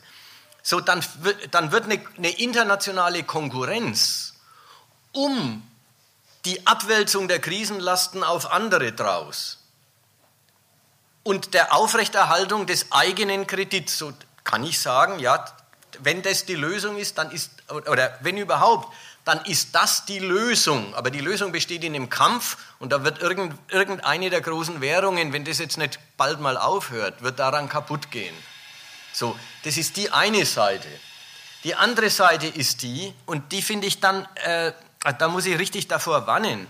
Man kann nicht die ganzen Überlegungen mitmachen und dann, und dann so quasi konkret daherkommen und sagen, könnte man nicht in E-Mobilität investieren und das wäre doch der Ausweg. Ja, wenn das so leicht wäre, glaubst du, das täten die nicht machen? Die, die, die, die, da hatte man noch, noch gute Autos verschrottet und da gab es doch die Verschrottungsprämie. Das war doch für die Katz alles gewesen. Ach Quatsch, das war nicht für die Katz, sondern das hat die Autoindustrie über die Krisenjahre gebracht. Da haben die Geld verdient in Zeiten, äh, in, in Zeiten wo, wo sie einen automatischen, einen marktbegründeten Absatz nicht gefunden hätten. So, und dann, und das hat sie erstmal erhalten und über, über, die, über, die, über die Jahre, in denen das Geschäft nicht gegangen wäre, drüber gebracht. Die deutsche Autoindustrie hat sich daran sehr gestärkt und ist global zum äh, Superanbieter aufgestiegen darüber. Na, jetzt komm, ja, jetzt der, der ein anderer bescheißt an anderer Stelle, das ist schon recht, aber das, das Grundmuster, muss, man muss ans Grundmuster im Kopf behalten. Die deutsche Regierung setzt zum Beispiel auf die Energiewende. Ja, da geben sie ja auch viel Geld aus. Natürlich, da wird ja auch über den Staat, über staatliche Banken und über Privatbanken Geld mobilisiert für Investitionen. Aber man darf nicht vergessen, auch die rechnen dabei nicht, wie du es vorrechnen würdest. Berlin hat doch schlechte Luft und bessere Luft wäre doch für alle schön und so weiter. Sondern die rechnen, wenn wir in E-Mobilität oder wenn wir in die Energiewende investieren, dann muss das auch ein Geschäft werden. Und Deutschland ist im Moment bei der Energiewende dabei, zu überlegen, ob sie nicht zu viel Tempo vorgelegt haben angesichts der niedrigen Ölpreise, angesichts dessen, dass andere Nationen Energie auch ohne deutsche Technologie billig herstellen können, dass sie bloß eine Verteuerung des Stroms in Deutschland bewirkt haben und gar nicht die internationale Konkurrenzfähigkeit in Sachen Superanbieter der neuesten äh, Energieerzeugungstechniken hinkriegen, weil es den Bedarf danach, wegen dem billigen Öl, wegen der fortlaufenden Wirtschaftskrise im, im, auf dem Globus nicht gibt. Deswegen bremsen sie jetzt sogar bei der Energiewende mit dem, mit dem Gedanken, der Umstieg soll schon sein, aber der Umstieg ist zu teuer, ist zu schädlich für den Standort, weil beim Standort keiner an die gute Luft denkt, sondern jeder an die Konkurrenzfähigkeit deutscher Industrien im Vergleich zu amerikanischen, die mit ihrem Frackingöl daherkommen.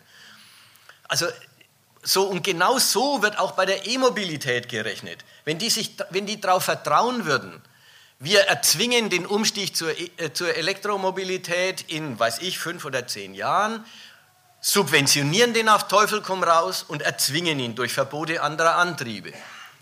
Und sind damit der Weltmarktführer von dem Zeug und verkaufen in alle Welt endlos viel Elektroautos. Wenn Sie darauf setzen, sich trauen würden, dann würden Sie das Geld dafür auch mobilisieren.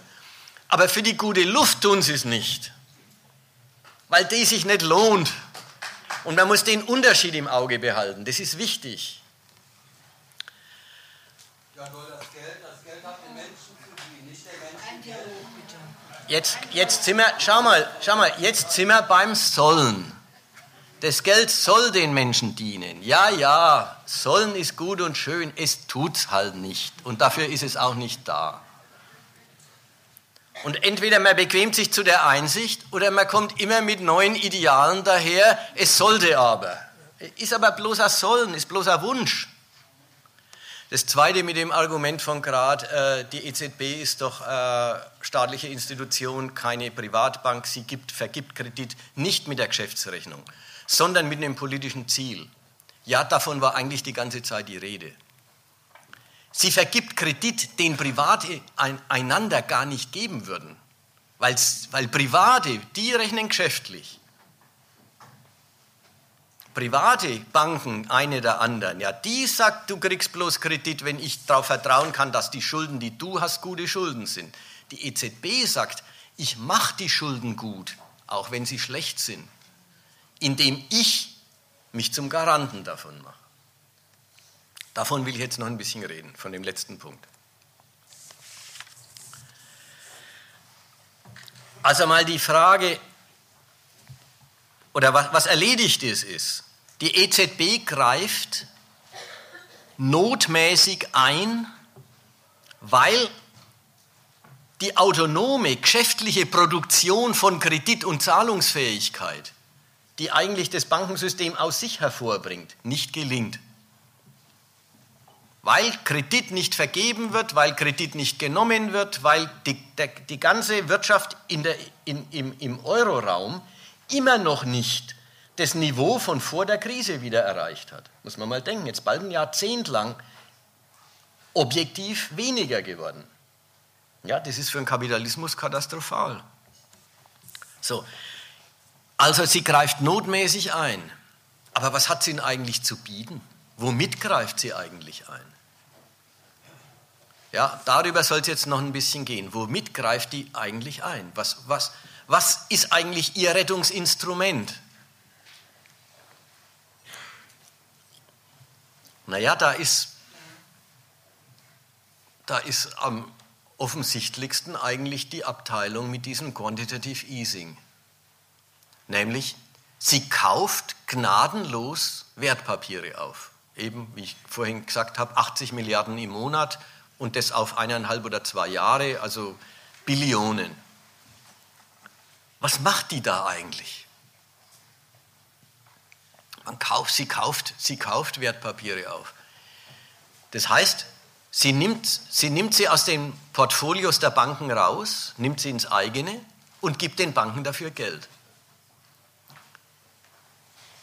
Das ist eine schöne, eine schöne einfache Auskunft darüber, was die eigentlich macht, wenn sie Geld ausgibt.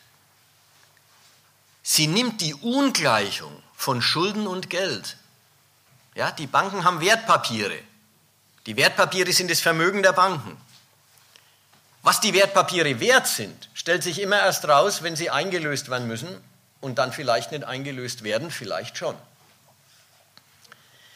Banken besitzen eigentlich fremde Schulden es ist eigentlich Kredit, was sie besitzen. Jetzt kommt die EZB und sagt, das Problem kann ich euch abnehmen. Ihr habt Schulden und wisst nicht, ob die gut oder schlecht sind. Ich nehme die auf mich. Ich nehme die Schulden in meine Bilanz auf und gebe dafür Geld raus.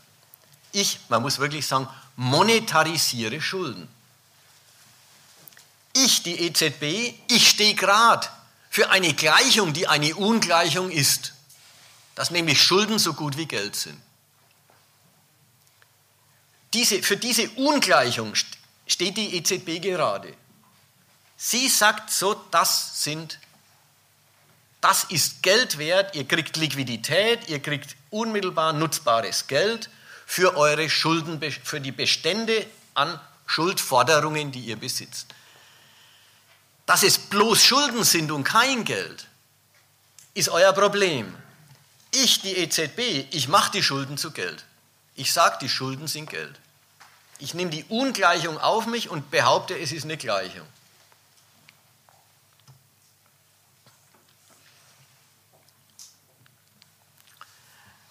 Was ist denn dann eigentlich das Geld, das ihr rausgibt? Im Grunde ist das Geld der Statthalter dieser Schulden. Das ist noch nicht mal so unnormal. Der, normale Prozess der Geldschöpfung der EZB findet auch so statt. Dann nimmt sie auch Wertpapiere von Banken an und gibt liquide Mittel dafür raus. Aber der, im, im, Normalfall sind, ist, findet das auf Initiative der Banken hin statt, auf ein Bedürfnis der Bankenwelt, wenn die sagen, ja, wir brauchen liquide Mittel. Wir geben euch gute Schulden und wir kriegen dafür liquide Mittel. Dann repräsentiert das Geld, das die EZB rausgibt, das funktionierende Bankgeschäft im Land. Das Geld repräsentiert den Kredit, der funktioniert. Und daraufhin traut sie sich sagen, Schulden sind so gut wie Geld. Jetzt repräsentiert dieses Geld mehr das Nichtfunktionieren der Schulden. Es repräsentiert Schuldforderungen, die zweifelhaft sind. Und das ist aber na, jetzt machen wir so sagen. Und eigentlich ist also das, was die EZB rausgibt, wieder eine Art Schuldschein, einer auf sich. Es ist wieder bloß der Austausch eines Kredits gegen den anderen. Der Kredit der Privaten, den sie aufkauft, oder der europäischen Staatsschulden, die sie aufkauft, der Kredit dieser Staaten gegen den Kredit der EZB. Jetzt gibt sie einen Schuldschein auf sich raus. Eine Verbindlichkeit auf die Zentralbank, so heißt es auch in der Geldtheorie in der modernen. Geld ist eine Verbindlichkeit der Zentralbank. Es gibt sie raus und eigentlich hat sie bloß die, eine, die Schulden der einen Art gegen die Schulden der anderen Art, die Schulden des einen Schuldners gegen die Schulden eines anderen Schuldners, nämlich von sich selber, ausgetauscht. Jetzt kommt der Punkt. Das ist aber in unserer Gesellschaft nicht der Schuldschein, sondern endgültiges Geld. Dieses Geld, das die EZB rausgibt, ist nicht ein Versprechen auf erst noch einzulösen, ein erst noch einzulösendes Versprechen auf Geld, sondern das ist in dieser Gesellschaft das endgültige Geld, gesetzliches Zahlungsmittel. Alle Geschäfte müssen in diesem Geld abgewickelt werden alle Leute, die Forderungen haben, müssen sich durch dieses Geld befriedigt sehen, müssen sich durch dieses Geld bezahlt machen lassen. Ja, genau.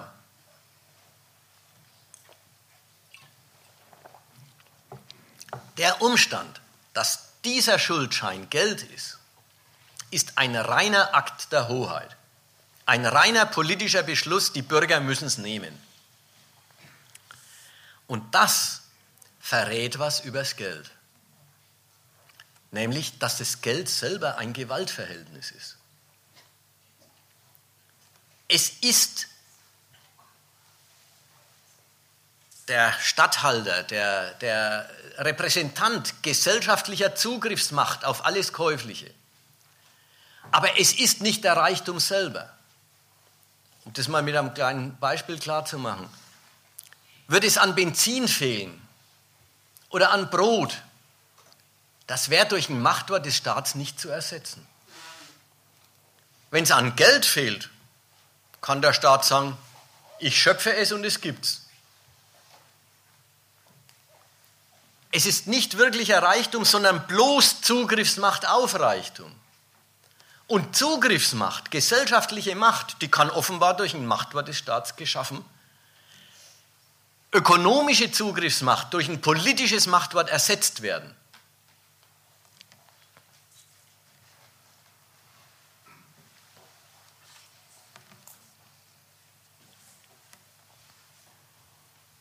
Da merkt man, der Staat teilt gesellschaftliche Macht zu. In erster Instanz den Banken, damit die Banken aus geschäftlichen Kalkulationen Unternehmern zuteilen. Mit welchem Ziel? Ganz klar, mit dem Ziel, dass diese gesellschaftliche Zugriffsmacht sich in Kapital verwandelt und mehr wird.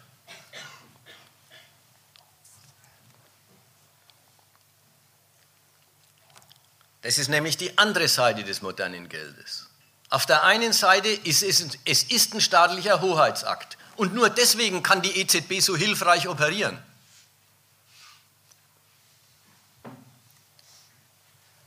Auf der anderen Seite, es soll der pure staatliche Hoheitsakt nicht bleiben.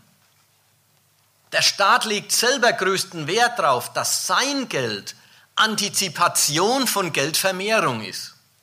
Und nur dadurch, dass sein Geld Antizipation von Geldvermehrung ist und so verwendet wird, hat das moderne Geld auch einen Wert. Der Staat kann nämlich mit seiner Hoheit schon sagen, das ist Geld, ihr müsst es nehmen. Aber wie viel es wert ist, will er nicht und kann er nicht sagen.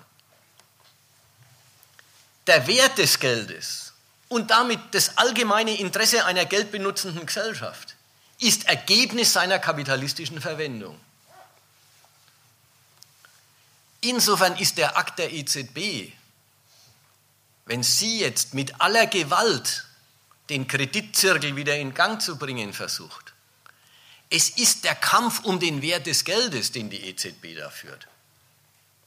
Sie benutzt die Hoheit, um unökonomisch, ökonomisch nicht gerechtfertigten Kredit zu schaffen, damit der Kredit verwendet wird und die Geldschöpfung rechtfertigt.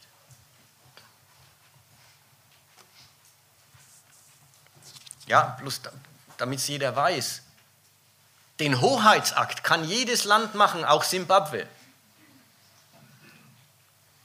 Aber den Wert schöpfen vom Geld, das können sie nicht. Das hängt an der kapitalistischen Verwendung. Und wenn die EZB bisher den Wert schöpft und das noch nicht zu einer radikalen Entwertung des Euro geführt hat, dann zeugt es davon, was für ein durchgesetztes Weltgeld diese Kunstwährung über, immerhin, immerhin schon ist. Wenn Simbabwe dasselbe macht, dann entwertet, entwertet der dortige Staat das Geld in genau dem Maß, in dem er es vermehrt.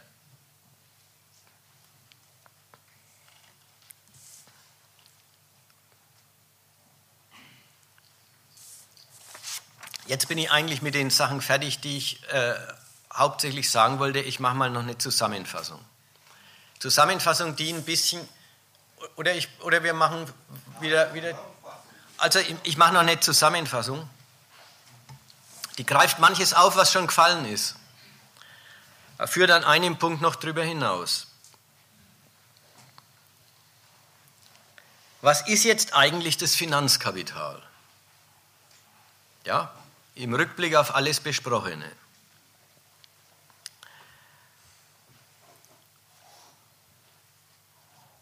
Das Finanzkapital ist, und da muss ich die einzelnen Abteilungen äh,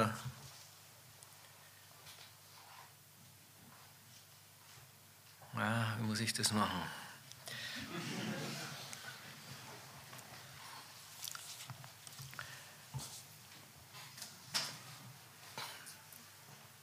Das Finanzkapital ist die vergesellschaftete Macht des Eigentums mit der Bestimmung, als Kapital verwendet zu werden. So, jetzt habe ich viel äh, äh, eine schwere Definition gemacht. Jetzt muss ich erstmal die Sachen auseinanderklamüsern.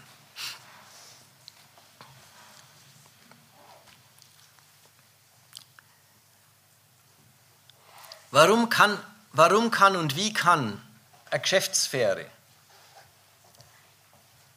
Kredit schöpfen und sagen, das wird mehr.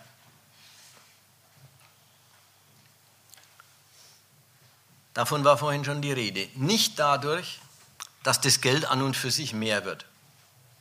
Von selber wird es nicht mehr. Es wird auch nicht dadurch mehr, dass man, es wem anders lässt. Also verleiht. Auch dadurch wird es nicht mehr.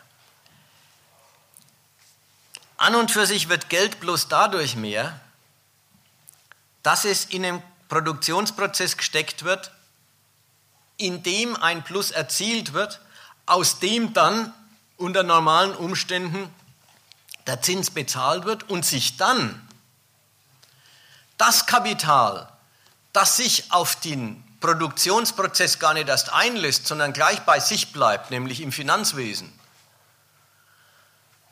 aus dem dann dieses Kapital seine Renditen hat.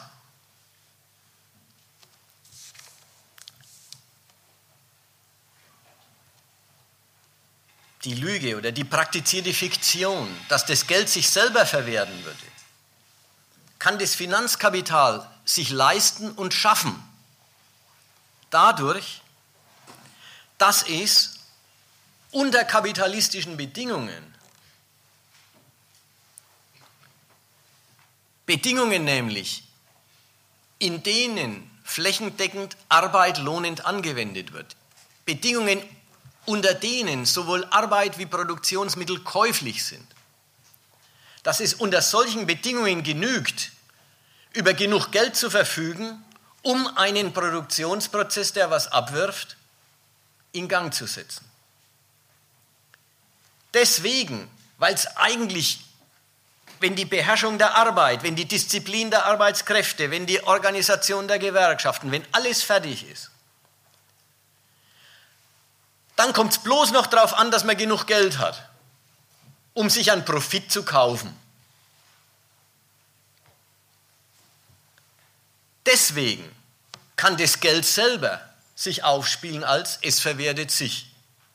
Weil es, weil es die Macht ist, diesen Prozess in Gang zu setzen, kann das Geld als, so tun, als wäre es Kapital außerhalb des, Produktions, außerhalb des Produktions- und Verwertungsprozesses, in dem Geld plus Kapital ist. Es kann sich außerhalb dessen, ohne dass es sich selber einlässt aufs Produzieren und Verkaufen, kann es sich als sich verwertendes Geld präsentieren und sogar sagen, es ist nicht nur eine Form des Kapitals, sondern es ist die eigentliche.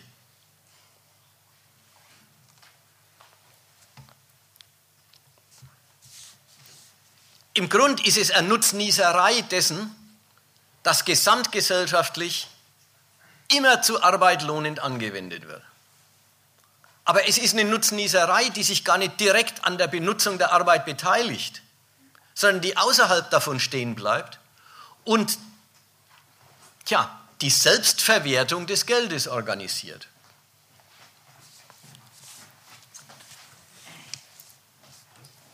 Wo hat es jetzt seine Macht her? Das Geld, dass es sich so verwerten kann. Davon, dass das Geld der Repräsentant des Eigentums ist. Das Ausschließen, der Repräsentant des ausschließenden Verfügens über den Reichtum der Gesellschaft und über die Arbeit. Diese Macht des Eigentums ist es eigentlich, was der Bankensektor organisiert. Und weil er die organisiert, kann er die Verwertung von Geld garantieren. Jetzt aber das Irre. Eigentum heißt doch eigen. Ja, es gehört mir und deswegen verfüge ich ausschließend drüber und nicht du. Und weil ich dich ausschließen kann, Deswegen kann ich die Bedingungen setzen, unter denen du überhaupt an die Maschinerie und an die Produktionsmittel ran darfst. Diese Fähigkeit, wen auszuschließen, deswegen die Bedingungen zu setzen, unter denen der Ausschluss aufgehoben wird, das ist eigentlich die Macht des Eigentums, einen Kapitalverwertungsprozess in Gang zu setzen. Dieses Eigen, es gehört mir und nicht dir, dieses Eigen wird jetzt im Finanzkapital ausgerechnet vergesellschaftet. Das ist total irre. Das Eigentum ist nicht mehr eigen, aber seine Macht bleibt erhalten. Das, Finanzkapital ist die vergesellschaftete Macht des Eigentums, getrennt vom individuellen Eigentümer.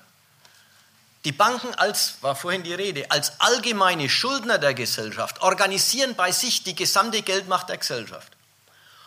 Und sie verwalten die gesamte Geldmacht der Gesellschaft in einzig dem Interesse, für das Geld da ist, mehr zu werden.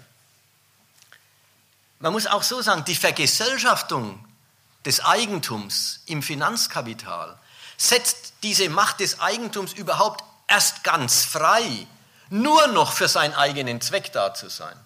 Nicht mehr getrübt von irgendwelchen Idiosynkrasien von irgendwelchen Eigentümern die tatsächlich mal meinen, sie müssen es verfressen oder verschenken oder schlampig sind beim Investieren. Nein, vergesellschaftet in der Hand der Banken, in der Hand des Finanzsektors, ist das Eigentum nur noch dafür da, wofür es da ist. Mehr zu werden. Und die ganze Gesellschaft wird dem Zweck unterworfen. Dem vergesellschafteten Privateigentum. Muss man sich mal vorstellen.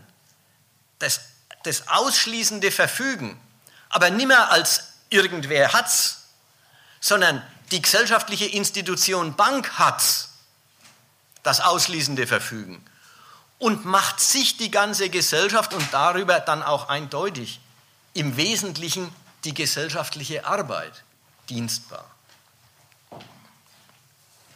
Da schaut euch schaut an, wie die Welt heute ausschaut. Der Eigentümerkapitalist, ja, der sein eigenes Vermögen in eine Firma steckt, ist ein Auslaufmodell. Den gibt es schon noch irgendwo, aber eigentlich immer seltener. Heute existiert die, die, Herrschaft des Kapitals über die Gesellschaft als doppelte. Als einerseits Geldkapital, getrennt von seiner industriellen und kommerziellen Verwendung. Wie? In der Form von Banken, in der Form von Investmentfonds, in der Form von Versicherungen großen Kapitalsammelstellen, was tun die? Die kaufen Wertpapiere, produzieren Wertpapiere, finanzieren Firmen, besitzen die Eigentumstitel von Firmen, aber haben mit der Firma nichts zu tun, können sich jederzeit trennen von dem Eigentumstitel. Ja, handeln mit Eigentumstiteln von Firmen an der Börse, bewirtschaften ihr Portfolio, stoßen ab, kaufen an, haben nichts mehr zu tun mit der Firma und die Firma getrennt davon. Was ist die? Da gibt es auch den Kapitalisten eigentlich nicht mehr. Da gibt es bezahlte Manager, die von den Eigentümern der Aktiengesellschaft bezahlt werden und die Rolle des Kapitalisten als, Privat, als bezahlten, super gut bezahlten, Beruf ausüben, ohne Eigentümer zu sein. Also so schaut der moderne Kapitalismus aus. Alles Kapital, Eigentum existiert als Geldkapital, getrennt von der Verwendung. Und alle Verwendung existiert als Auftragsarbeit des Geldkapitals.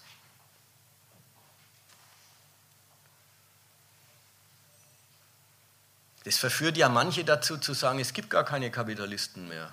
Oder umgekehrt, wir sind alle Kapitalisten. Ja klar, man muss dann mal sagen, ja, jeder, der, jeder, der äh, ein paar Spargroschen auf der Bank hat, ist in dem Prozess involviert. Und von der Familie Quandt unterscheidet sich einer, der für die Rente äh, einen Aktienfonds anspart, heutzutage, wodurch? Durch die Quantität.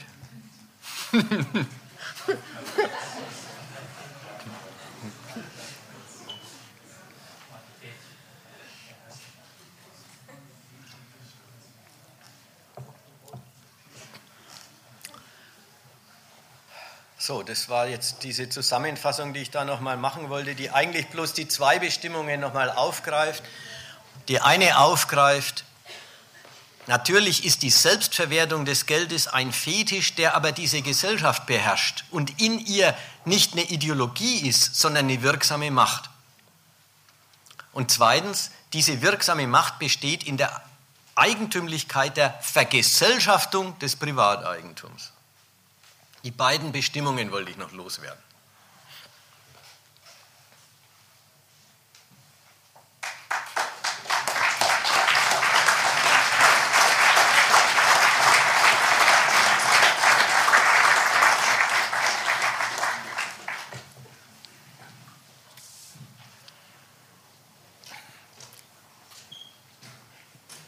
Also selbstverständlich ist jetzt äh, Zeit zu diskutieren, solange die Geduld reicht.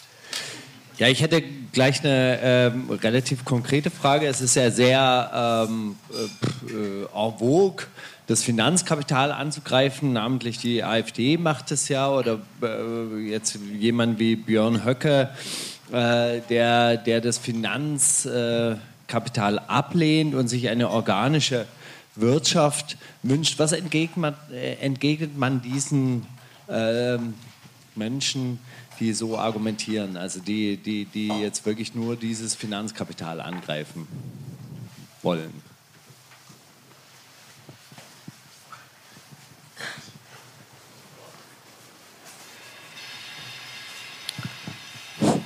Also wenn die Banker nicht blöd sind und wenn die EZB alles kauft, äh, was ein Schuldschein ist und was eine Bank hat, dann muss doch eigentlich die Konsequenz sein, äh, dass die Banken äh, Schulden produzieren. Da gibt es ja auch Innovationen, jede Menge Dreck.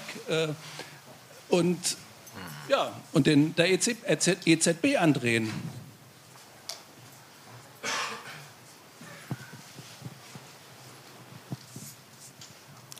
Naja, die EZB hat auch ihre Kriterien, äh, Papiere anzukaufen. Und sie äh, lockert die Kriterien in dem Maß, in dem sie den Markt schon so leergefegt hat, dass es langsam schwierig wird, noch neue Segmente von Wertpapieren zu finden, die, man noch, äh, die sie noch ankaufen kann oder will. Der Ausgangspunkt war eigentlich, äh, sie kaufen Staatsanleihen der Euro-Staaten und das im Prozentsatz der Anteile der Euro-Länder am Stammkapital der EZB. Das war der Einstieg. Aber da hat es dann schon immer gereicht. Und dazwischen sind also halbwegs zuverlässige Pfandbriefe gekommen. Und jetzt ist der Übergang zu Unternehmensanleihen in der Diskussion. Äh, es ist nach wie vor der Standpunkt, nicht schlechte, sondern möglichst gute Schulden als geldgleich zu behandeln. Äh, natürlich, die Ungleichung existiert immer. Also insofern, aber so nach dem Muster, wer da schlau ist, produziert den größten Schrott und dreht ihn dem Draghi an. Äh, da haben die schon ihre Fachleute und sagen, den größten Schrott, den nehmen wir höchstens als allerletztes. Jetzt mal ja. zurück zu, dem, zu der anderen Frage. Die, äh, das, das, war ja, das ist ja nicht unbedeutend. Ja, die AfD kritisiert das Finanzkapital. Ihr wisst, Faschisten kritisieren schon ewig das Finanzkapital. Hitler war ein Feind des Finanzkapitals, der auf eine ganz eigentümliche Weise, er hat gesagt, das sind die Juden und dann hat er die Juden umgebracht und nicht die Bankiers. Aber es war auch da der Standpunkt, Zinsknechtschaft ist ein Auslaugen und Ausbluten lassen der ehrlichen, des ehrlichen schaffenden Kapitals, welches eben den, Lebenspro den materiellen Lebensprozess der Gesellschaft regelt, die Lebensmittel herstellt, Arbeit gibt, Verdienstquellen schafft. So, das ist der Gedanke von den Nazis gewesen und das ist der Gedanke, den natürlich alle die haben, die sagen, unser Elend ist das Finanzkapital. Und im Grunde habe ich das Argument, das ich dagegen kenne, vorhin schon gesagt. Nämlich, es ist doch nicht so, dass das Finanzkapital einen anderen Zweck hätte als das sogenannte Realkapital. Es ist doch nicht so, dass sich die einen in dem, äh, äh, dass die einen den Zweck hätten, Lebensmittel zu produzieren und die anderen den Zweck hätten, Geld abzugreifen, sondern in demselben Zweck tun zwei was Verschiedenes. Und in der Regel ist es eine fruchtbare Kooperation. In der Regel ist es auch verkehrt, beim Realkapital zu sagen, es unterliegt einer Zinsknechtschaft. Es ist eine Hilfe für die Firmen, wenn sie mit Geld, das sie nicht besitzen, Gewinn machen können, den sie besitzen. Da ist kein Gegensatz. Der Gegensatz ist in der Krise ist der Gegensatz. Wenn die Banken aus Sorge um ihr eigenes Vermögen Kredite zurückfordern oder keine neuen geben und damit Firmen in die Pleite treiben, dann ist in der Krise der Gegensatz da. Aber nur weil es halt nicht funktioniert, nicht, wenn es funktioniert, existiert kein Gegensatz zwischen Banken und, und kreditnehmender Wirtschaft. Um es nochmal anders auszudrücken, die vorbürgerlichen Kritiker des, des Zinses Martin Luther war so einer, ja. Er hat gesagt, das ist eine furchtbare Schweinerei. Man gibt eins hin und kriegt zwei zurück. Das ist doch kein reeller Tausch. Das ist doch kein Äquivalent. Oder man, muss, man, man kriegt eins und muss zwei bezahlen oder egal, ja. Der hat es dann mit Ochsen hinführen und rückführen und so weiter und so weiter. Gibt es so wunderbare Stellen halt, halt in diesem Spätmittelhochdeutsch von dem Mann. Äh, die haben was anders vor Augen. Die haben nicht kapitalistische Verhältnisse vor Augen, sondern Zinswucherer. Äh, äh, und Zins ist Wucher immer dann, wo die Verwendung des Geldes nicht kapitalistisch ist.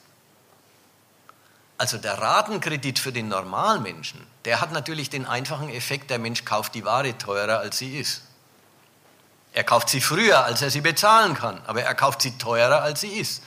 Wenn er aus dem Gekauften, weil er drin wohnt zum Beispiel, nicht selber eine Geldquelle machen kann, dann ist es für ihn einfach ein Abführen von dem Tribut. Aber alle die, die mit Kredit, aus Kredit eine Geldquelle für sich machen können, für die ist es keine Zinsknechtschaft, sondern eine Hilfe.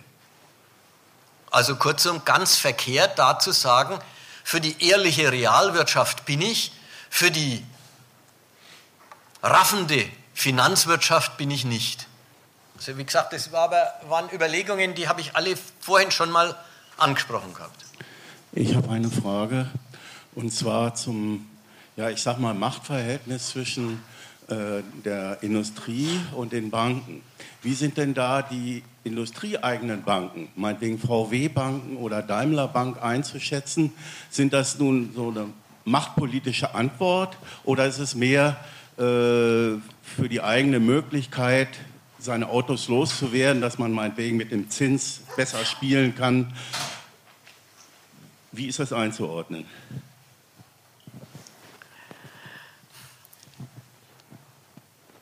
Ich glaube, das mit dem Zinsspielen, ja, ist mehr die leichte Übung. Natürlich, die benutzen das, um Kredite beim Autoverkauf zu vergeben und damit erstens am Autokauf, Verkauf und zweitens am Zins zu verdienen. Klar. Aber der wirkliche Punkt ist, alle richtig großen Kapitale bewegen selber so viel Kapital, dass sie sich die Optionen des Finanzkapitals selber zugänglich machen. Also dass sie selber dann auch Geschäfte mit Geldoperationen machen. Und das ist dann nicht einfach an ihre eigenen Kunden, sondern dass sie Investitionen der eigenen Firma zum Teil finanzieren, zum Teil ganz anders Zeug. Weil sie halt Milliarden zu verwalten haben, sagen sie, wäre doch schade, wenn man es bloß hätte. Da muss man was draus machen. Da muss man selber mit den Milliarden, die man zu verwalten hat, Schuldverhältnisse eingehen. Dann hat man gleich 10 Milliarden zu, zum Operieren. Und die benutzt man als Geschäftsquelle wie jede andere Bank auch.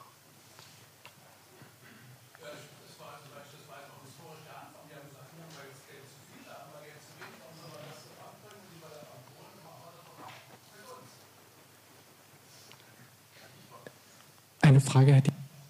Da ist jetzt ganz hinten was, der hat, der hat den Lautsprecher in der Hand. Ich hoffe, das koppelt nicht rück.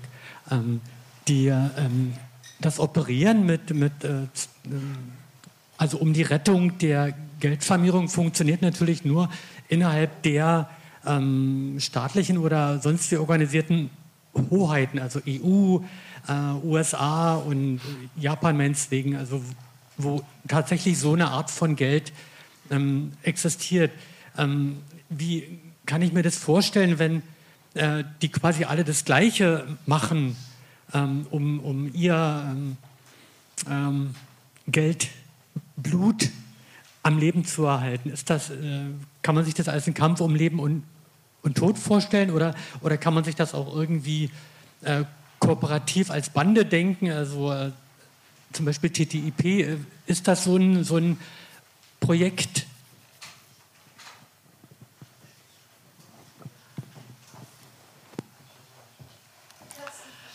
Ich kann sagen, also er sagt, wenn nun die Finanzmacht des Finanzsektors immer nur in Symbiose mit den Staaten funktioniert und in verschiedenen Staaten und Wirtschaftsblöcken verschieden und konkurrierend untereinander funktioniert.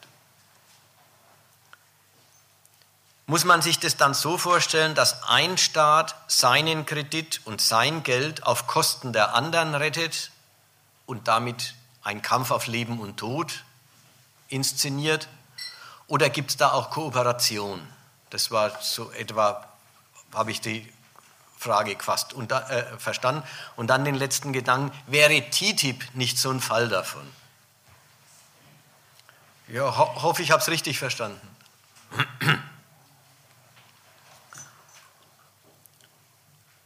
Also der Kreditsektor ist eine ganz eigentümliche Geschichte, schon in der Nation und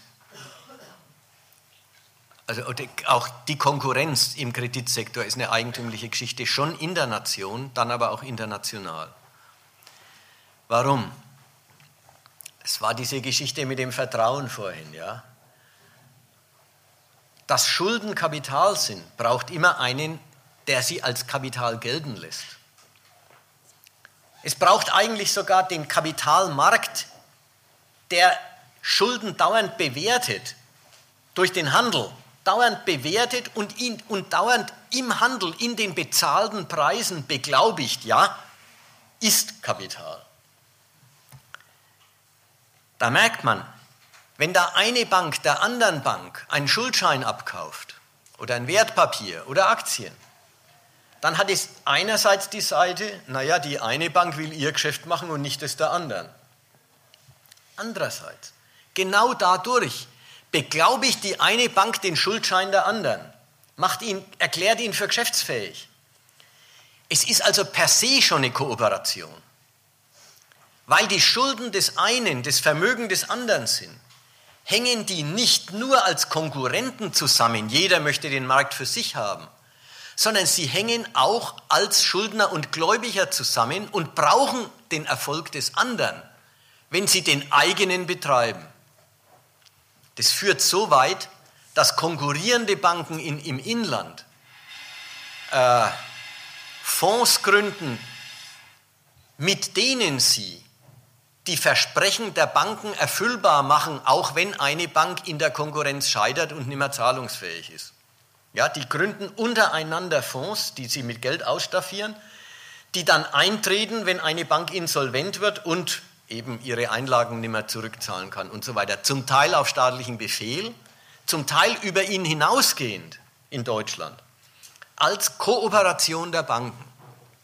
Und wenn dann eine Bank, wie vor 20 Jahren in Deutschland die Gerling Bank, pleite ist und platzt und es ein Riesenabschreiben von Schuldtiteln droht, dann gibt es Konsortien von Banken, die sie auffangen. Also auch da wird die Konkurrenz durch Kooperation ergänzt, ohne dass die Konkurrenz aufhört. Katastrophen müssen gemeinsam aufgefangen werden, denn das beschädigt das gemeinsame Geschäftsmittel. So, und das gilt sogar international. Die europäische Währung, die amerikanische Währung. Jede beansprucht selber Geld zu sein und den Kredit der Welt zu verdienen. Und an allen Ecken und Enden konkurrieren die miteinander. Anleger geht in den Euro, nicht in den Dollar, Anleger geht in den Dollar etc. Wer kann Sicherheit bieten? Ja, Konkurrenz.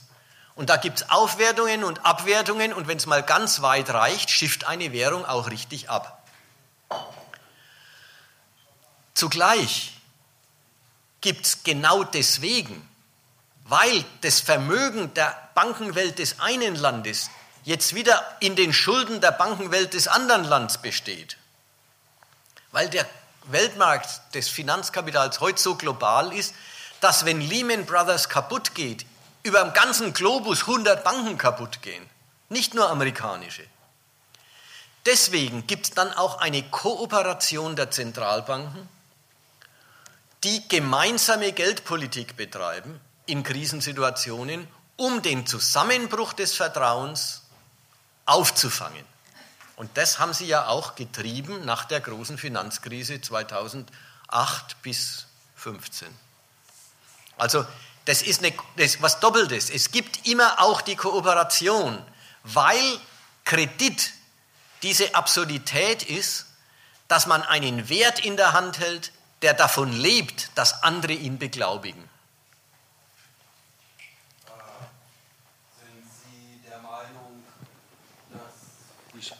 Sie sprachen ja jetzt eben die, über die Konkurrenz der verschiedenen Währungen. Sind Sie auch der Meinung, dass der Krieg äh, gegen den Irak nur deswegen begonnen wurde, weil der Machthaber Saddam Hussein äh, das Ölgeschäft auf Euro umstellen wollte und dass der Krieg gegen Gaddafi auch deswegen äh, gemacht wurde, weil Gaddafi auch das Ölgeschäft auf Öl, äh, ähm, Ölgeschäft auf Euro umstellen wollte. Sind Sie auch der Meinung?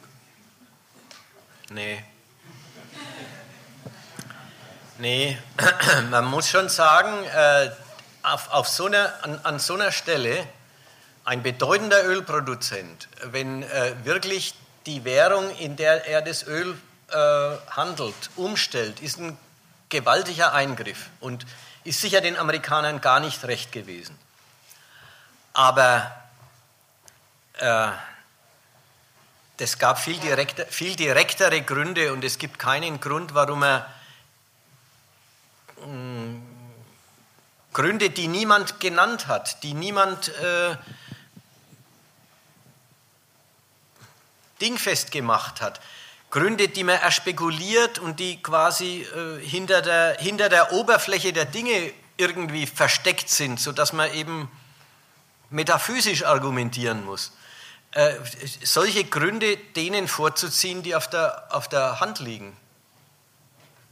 Saddam Hussein, Saddam Hussein hat gegen die Erlaubnis der Amerikaner ein anderes Land mit sich wieder vereinigt.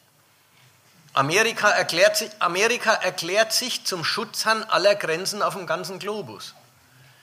Das heißt auch, es verlangt von allen anderen Souveränen, dass sie ihre Konkurrenz nur mit den Mitteln betreiben, die ihnen auf Basis der nun mal existierenden territorialen Verteilung auf dem Globus zur Verfügung stehen. Das ist diese Grundsatz, Grundsatzunterordnung, die Amerika allen Staaten abverlangt, die ja nicht als Feind behandelt werden wollen. Und da hat Saddam Hussein gemeint, er kann sich das rausnehmen und er, er macht das aus eigener Machtvollkommenheit. Und da hatten die Amerikaner gleich nach dem Ende der Sowjetunion, gleich nach dem Abtreten des großen Gegners, das Bedürfnis klarzustellen, dass das Ende der Sowjetunion nicht das Ende amerikanischer Kontrolle ist, sondern der Anfang amerikanischer Totalkontrolle. Und das, waren ihnen, das war ihnen diesen Krieg wert, mit allen Konsequenzen. Und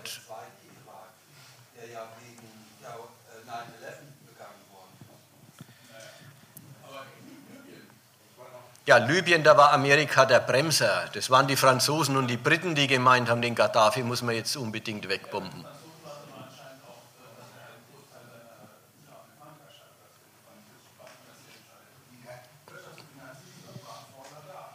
Auf jeden Fall kann es da nicht der Fall gewesen sein, dass er den, äh, dass er den äh, Ölhandel auf Euro umstellen wollte. Ich habe nochmal Ja, ich, ich, ich, äh, man, muss, man muss sehen, die, die, die Gewaltaffären, ja, die, die kriegerischen, die haben ihre unmittelbaren Berechnungen immer selber auf der Kommando-Gehorsams-Kontrollebene. Und so schnell sagt da kein Staat, äh, weil der mir einen Handelsvertrag ausschlägt, überfalle ich ihn sondern das ist dieses viel höher angesiedelt. Europa hat ein Bedürfnis, seine Mittelmeergegenküste als Raum der eigenen Ordnungsstiftung zu behandeln. Und da stört ein Gaddafi die ganze Zeit schon. Aber natürlich hat er auch auf der anderen Seite nie so arg gestört, dass man sich da wirklich, ja, genau, dass man sich da wirklich äh, äh quasi in, in, in, in ein großes Abenteuer gestürzt hätte. Erst der Umstand, dass der daheim, ach Gott, ein bisschen unsicher wird in seiner Selbstbehauptung. Ja, arabischer Frühling. Dass es da in ganz Nordafrika losgeht. Das wird dann, dann wird die Gelegenheit ergriffen, ohne dass es eine rechte Not gegeben hätte. Eine Gelegenheit ergriffen einer Klarstellung. Wer sich mit uns nicht gut stellt, der muss wissen, dass er bei Gelegenheit äh, äh, auch äh, ja. Richtig. Richtig. Ja, jetzt kann man an vielen Stellen in den Zeitungen lesen, was hat man auch den Gaddafi weggebombt, wenn man nichts Besseres an seine Stelle setzt. Man merkt, wenn das die Zeitungen schon schreiben, dann, kein, dann kann das keine linke Entdeckung mehr sein. Ja, vielleicht von Gaddafi zurück zur ökonomischen Analyse. Mich würde noch mal interessieren, ähm, wie Sie den weiteren Krisenverlauf prognostizieren. Wir haben ja eben festgestellt in Ihrem Vortrag, der übrigens wirklich klasse war, muss ich auch noch mal an dieser Stelle sagen, äh, wir haben ja eben festgestellt, dass quasi die klassischen Mechanismen wie eine Krise, auch wie es Marx beschrieben hat, äh, quasi bereinigt wird, außer Kraft gesetzt worden sind. Das heißt, der Wolfgang Stieker, das war so gut beschrieben, äh, wir kaufen quasi, oder die EZB kauft quasi Zeit. Aber Zeit ist auch irgendwann endlich. Und die Frage ist, wenn diese klassischen Mechanismen, dass also Kapitale entwertet werden mit allen gesellschaftlichen Folgen wie Arbeitslosigkeit und so weiter, wenn das so nicht mehr greift, wenn das quasi als Geld, als süßes Gift darüber gelegt wird, dann geht es eine Zeit lang gut, man wird vielleicht zum Junkie, aber irgendwann ist dann auch mal Schluss. Und die Frage wäre jetzt eigentlich, hm, was könnte ein Szenario sein in fünf Jahren, in zehn Jahren? Haben wir dann weiterhin noch diese verschleppte Krise, dass weiterhin Geld reingepumpt wird? Oder gibt es irgendwie andere Auswege? Gibt es äh, besondere Innovationen vielleicht auch bei den Auswegen? Weil bislang hat sich der Kapitalismus ja immer dadurch ausgezeichnet, Max ist noch immer kurz den Tod prophezeit, er ist aber immer wieder von der Schippe gesprungen. Und ich glaube auch nicht an die finale Krise. Die Frage ist also, wie diese Verlaufsform dieser Krise, ja, wie die aussehen könnte. Ähm,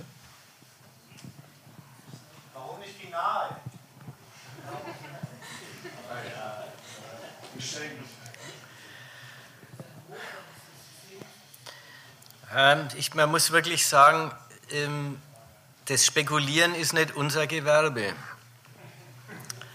Und in die Zukunft blicken, wenn man könnte, würde man Milliarden machen.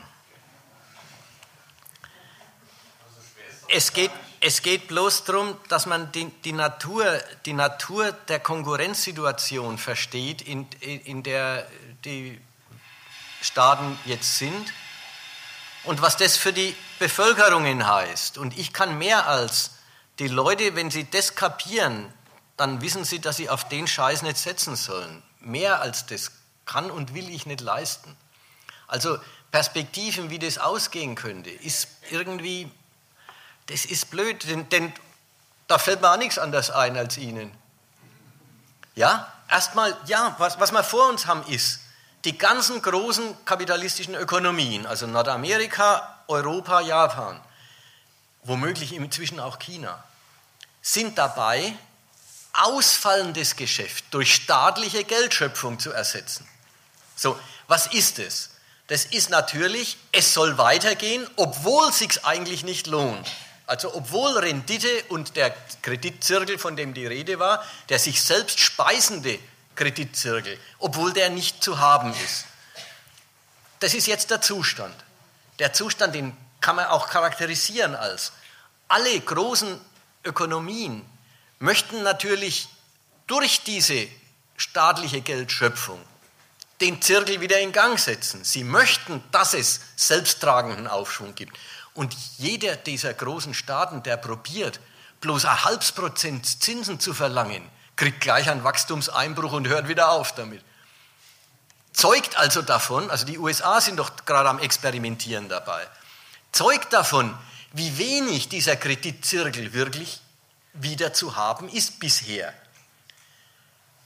Aber derweil passiert zweierlei. Einerseits, es geht ja immer weiter was kaputt. So ist es ja nicht. Und wenn nicht in Deutschland, dann geht in Europa immer weiter was kaputt. Und in den USA geht immer weiter was kaputt. Also kurzum, die Kapitalvernichtung gebremst, kontrolliert, ohne dass es die große Katastrophe ist, bleibt ja nicht ganz aus. Also da werden ja dann auch Kapazitäten kaputt gemacht. Da werden ja dann umgekehrt für den erfolgreichen Konkurrenten auch mal wieder Wachstumschancen eröffnet. Die zweite Ecke, ja genau. Und alle warten darauf, dass die große Innovation äh, kommt, mit der man wieder einen Riesensprung in Rentabilität hinkriegt. Naja, Industrie 4.0 ist die große Diskussion bei uns im Augenblick. Aber da sagen, naja, warten wir halt da drauf oder, oder dort könnte drauf rauslaufen oder darauf, das ist irgendwie Quatsch. Also das will ich gar nicht erst probieren. Was in dem Ganzen immer drinsteckt, ist, alle die großen National Nationen, Kapitalnationen, belasten und beschädigen mit diesem Verfahren die Solidität ihres Geldes. Und da ist es schon die Frage, wer es länger aushält. Also das Moment, das ist auf jeden Fall äh, in dem ganzen Krisenkampf drin. Aber weiter will ich mit Prognosen auf keinen Fall gehen. Wie gesagt, man muss ja eh weg von Prognosen. Prognosen sind doch, sind doch Spekulationen auf Basis der Ohnmacht. Man muss, der Übergang muss doch sein, schaut mal, von welchem Scheiß ihr abhängt, Leute. Bitte, das hilft viel weiter. Da braucht es bloß genug, die der Meinung sind, dass das ein Scheiß ist, wovon sie abhängen. Heute war die Rede von guten und schlechten Krediten oder Schulden. Also heute war die Rede von guten und schlechten Schulden oder Krediten. Hm. Hat das nur spekulatives Momentum oder gibt es auch Kriterien dafür, dass Schulden als eben schlecht oder gut, so haben wir es heute beschrieben, charakterisiert werden.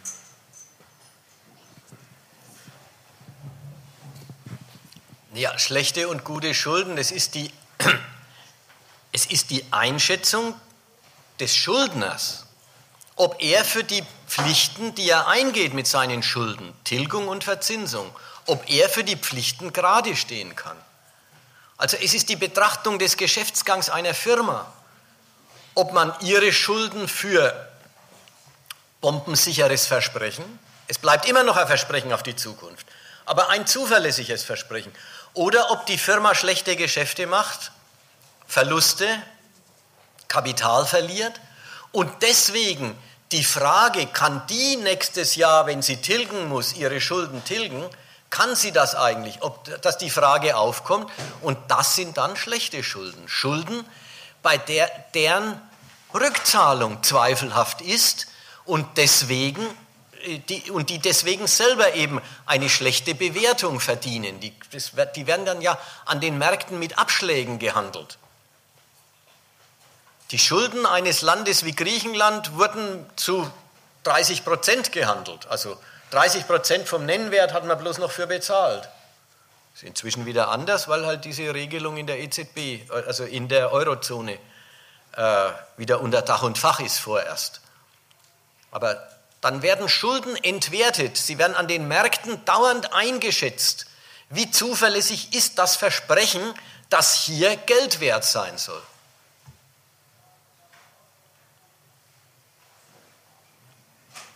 Ist aber doch spekulativ, weil ist, ist total spekulativ, weil, weil in jedem Fall Beurteilung der Schuld ein Urteil über die Zukunft ist.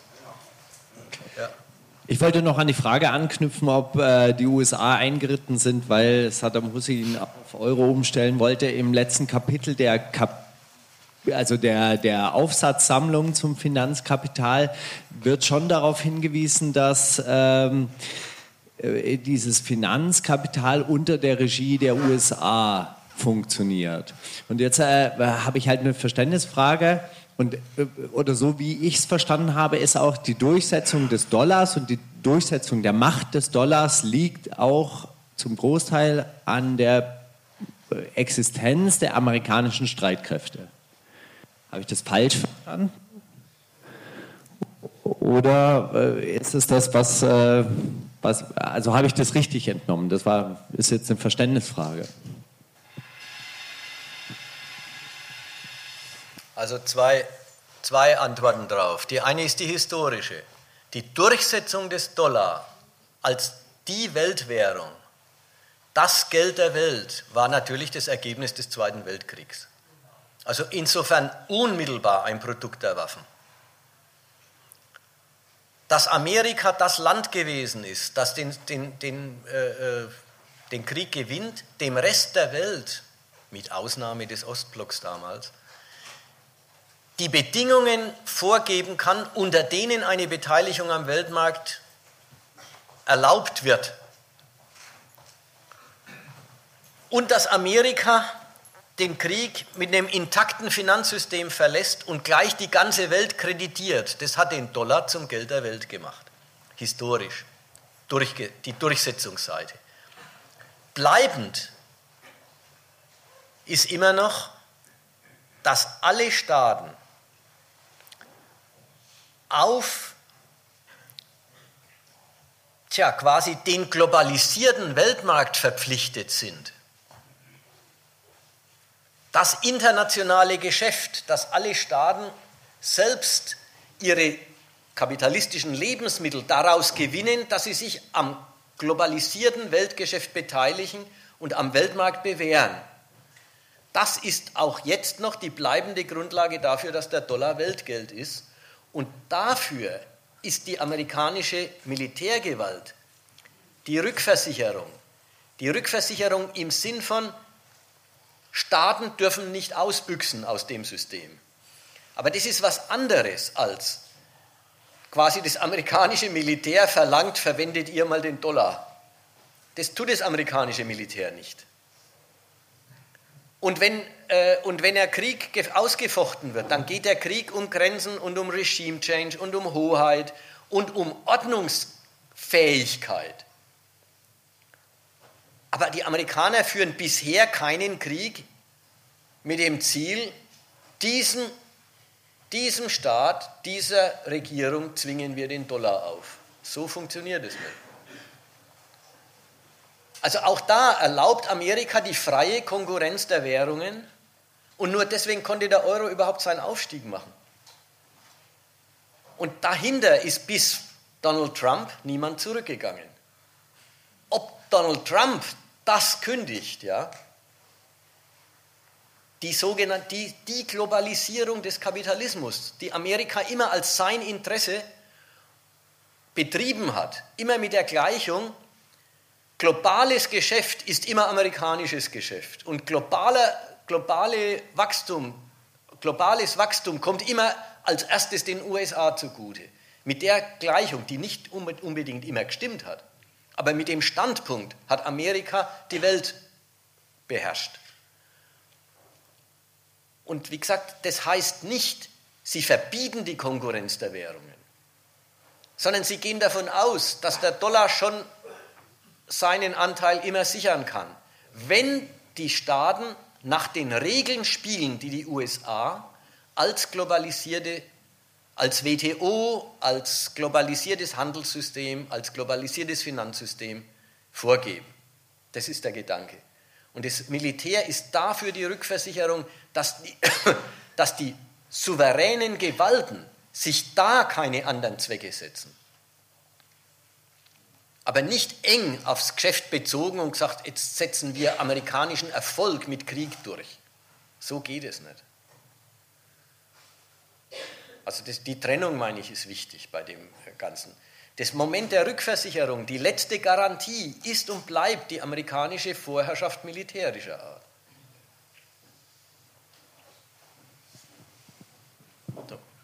Hallo, ich äh, wollte noch mal kurz eine Rückfrage stellen, ähm, nochmal zum Bezug zur Realwirtschaft. Ist es nicht äh, vielleicht auch möglich, dass es sozusagen eine strukturelle Überakkumulation gibt? Du hast ja gesagt, dass die Über Überakkumulation an dem Punkt durchgebrochen ist, wo dieses Kreditwesen äh, zusammengefallen ist. Jetzt ist ja quasi die Produktivität des Kapitalismus immer sprunghaft gestiegen. Ähm, Wäre es nicht sozusagen auch denkbar, dass die, diese Krise dadurch dauerhaft bleibt, äh, dass die Realwirtschaft in der Form ähm, ja sozusagen nicht mehr also strukturell funktioniert, so wie du es ja gerade ähm, bezogen auf das Kreditsystem skizziert hast. Also dass es quasi gar nicht mehr eine, also selbst eine Entwertung eigentlich nur dazu führen würde, dass es wieder mit einem krisenhaften Erscheinen weitergeht. Danke.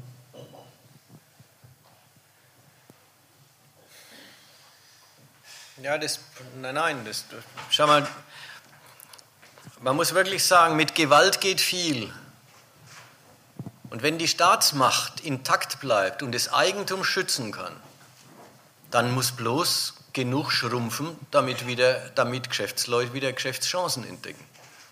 Also da würde ich mit strukturell nicht groß kommen. Das ist bloß eine Frage dessen, es gibt halt zu viel Kapital. Nach wie vor zu viel Kapital für das, was es selber an Kaufkraft erzeugt. Die Schrumpf, aber ihr müsst immer denken, das Wichtige ist, die Schrumpfung ist vom Staat aus gesehen die Katastrophe. Deswegen lässt kein Staat die zu, solange er noch Mittel hat. Griechenland hat keine Mittel mehr. Wie schaut es dort aus? Die Krankenhäuser haben keine Medikamente, die Schulen haben, äh, haben kein Licht, können nicht geheizt werden, die Lehrer können nicht bezahlt werden. Da merkt man, da, da fliegt die Gesellschaft auseinander. Und alles wird unmittelbare Gewalt. So, und die, das normale kapitalistische Funktionieren, dass alle aufs Geld scharf sind, Geld brauchen, Geld verdienen und Geld ausgeben. Dieses Funktionieren ist der Frieden, den der Staat haben will. Und solange er Mittel hat, lässt er die Katastrophe, dass die Reproduktion der Gesellschaft nicht mehr geht, nicht zu. Er macht die Leute auch ärmer, damit sie sich wieder lohnen. Ja, also bloß wichtig, deswegen, deswegen ist der Gedanke, ja, sollen sie doch mal schrumpfen lassen, dann geht es wieder los. Oder die lassen halt nicht gescheit schrumpfen. Es gibt ja immer wieder mal so Beiträge. Die, die, die trauen sich halt nicht gescheit schrumpfen zu lassen, dann ging es wieder los. Ja, bitte, schrumpfen lassen ist die Katastrophe. Das muss man wirklich sehen. So, jetzt äh, können wir dann, kommen wir dann irgendwann mal zum Ende. Ja, ja nein, nein, das war ja die. Ich will jetzt auch nicht drängen, ich wollte bloß sagen, äh, damit. Äh, das Frage- und Antwortspiel nicht immer weitere thematische Kreise zieht. Ich meine, ja, ja. ich möchte nur mal sagen, also ich meine, Hitler hat die Geschichte mit dem raffenden und schaffenden Kapital selber nicht abgenommen. Aber was er gemacht hat, hat also einmal ein War Keynesianism betrieben, Deficit Spending, und am letzten, letzten Endes musste ja die Rest der Welt dafür bezahlen, also für die, Schulden, die er äh, produziert hatte. Ich bin hier. Etza, ja, so, ja. Die, okay, Fra okay. die, Frage wäre natürlich also, äh, wie sieht es also mit dem Keynesianismus äh, aus, der ja nun also 40 Jahre lang äh, die Welt beherrscht hat? Äh, warum musste der scheitern? Und äh, die, Frage, die, die Frage ist also, äh, Hitlers also Schuldenwirtschaft war ja, eine Schulden, war ja eine Schuldenwirtschaft, die bedeutete, dass also letzten Endes ja andere dafür bezahlen mussten. Die Frage, wäre es also also möglich, dass man also die Schulden, die man jetzt macht, der nächsten Generation aufhalst. Äh, was, was ist die Deckung über Schulden? Das war zu verstehen, ja? Also erstmal, äh, die Nazis waren gar keine so grundsätzlichen Gegner des Kredits, war das Argument. Ja, ganz richtig. Die haben den Kredit zerteilt.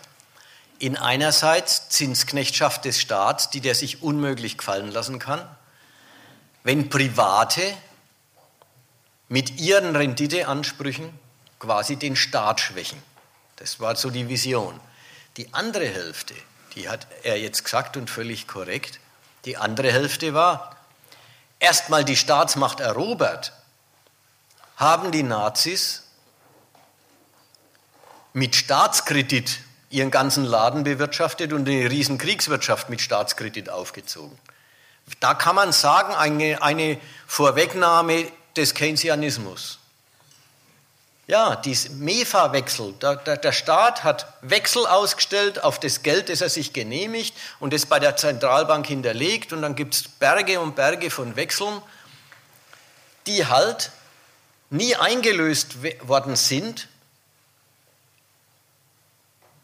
weil man auf den Krieg hingearbeitet hat und weil dann Krieg war. Und der Staat immer all seine Erfordernisse finanziert hat. Durch ja, das Schaffen von Geld, Schöpfen von Geld. Andere mussten für bezahlen, war die Rede. Da wollte ich jetzt mal eigentlich Folgendes zu sagen. Äh, es war nicht so viel anders wie bei anderen Staaten.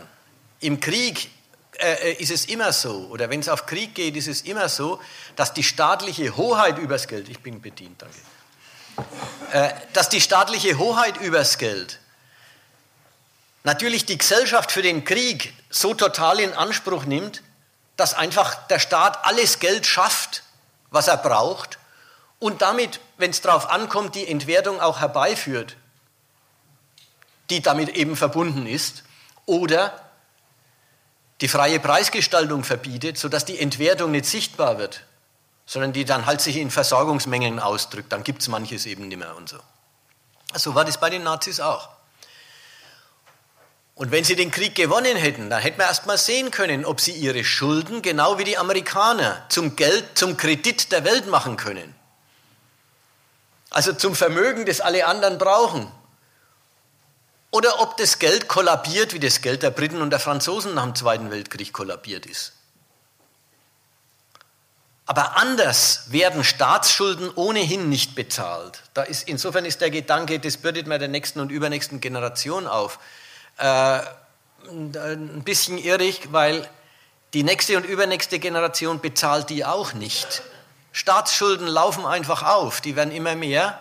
Und wenn die Wirtschaft wächst, ist es auch kein Problem, immer größere Schulden zu bedienen.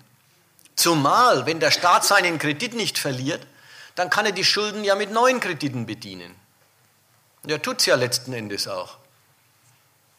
Deutschland ist jetzt, je, je, alle Welt weiß, Deutschland leistet sich in diesen Jahren, und zwar um den Euro zu stützen, den ungewöhnlichen Ausnahmefall, haben sie auch hingekriegt, dass sie tatsächlich glatt, man stelle sich vor, ein paar Jahre lang keine neuen Schulden machen, sondern bloß die alten immer weiterschleppen.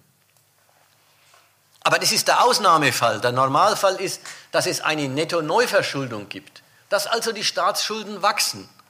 Und es ist kein Problem, wenn das begleitet wird von dem Wachstum des Bruttosozialprodukts, auf das hin der Staat Kredit hat und deswegen eben auch seine Schulden mit Schulden bedienen kann.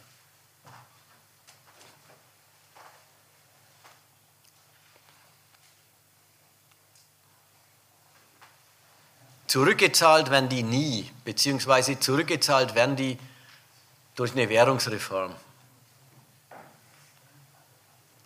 Wenn die Staaten für ihre Schulden nicht mehr gerade stehen wollen und sich von der Zinslast befreien, indem sie einfach das Geld sagen, so jetzt, das ist nichts mehr, jetzt braucht es ein neues.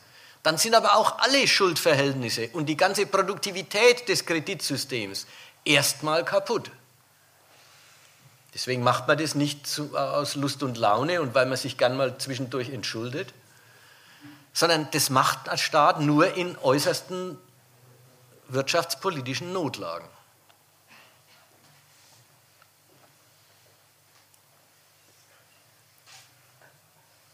Okay. Gut, dann machen wir jetzt mal Schluss. Ich möchte nochmal das, das Buch zum Kauf empfehlen und zum Studium. Es ist sicher nicht leicht zu lesen, es ist keine illustrierte, aber es ist Schritt für Schritt argumentiert und erläutert den ganzen Komplex.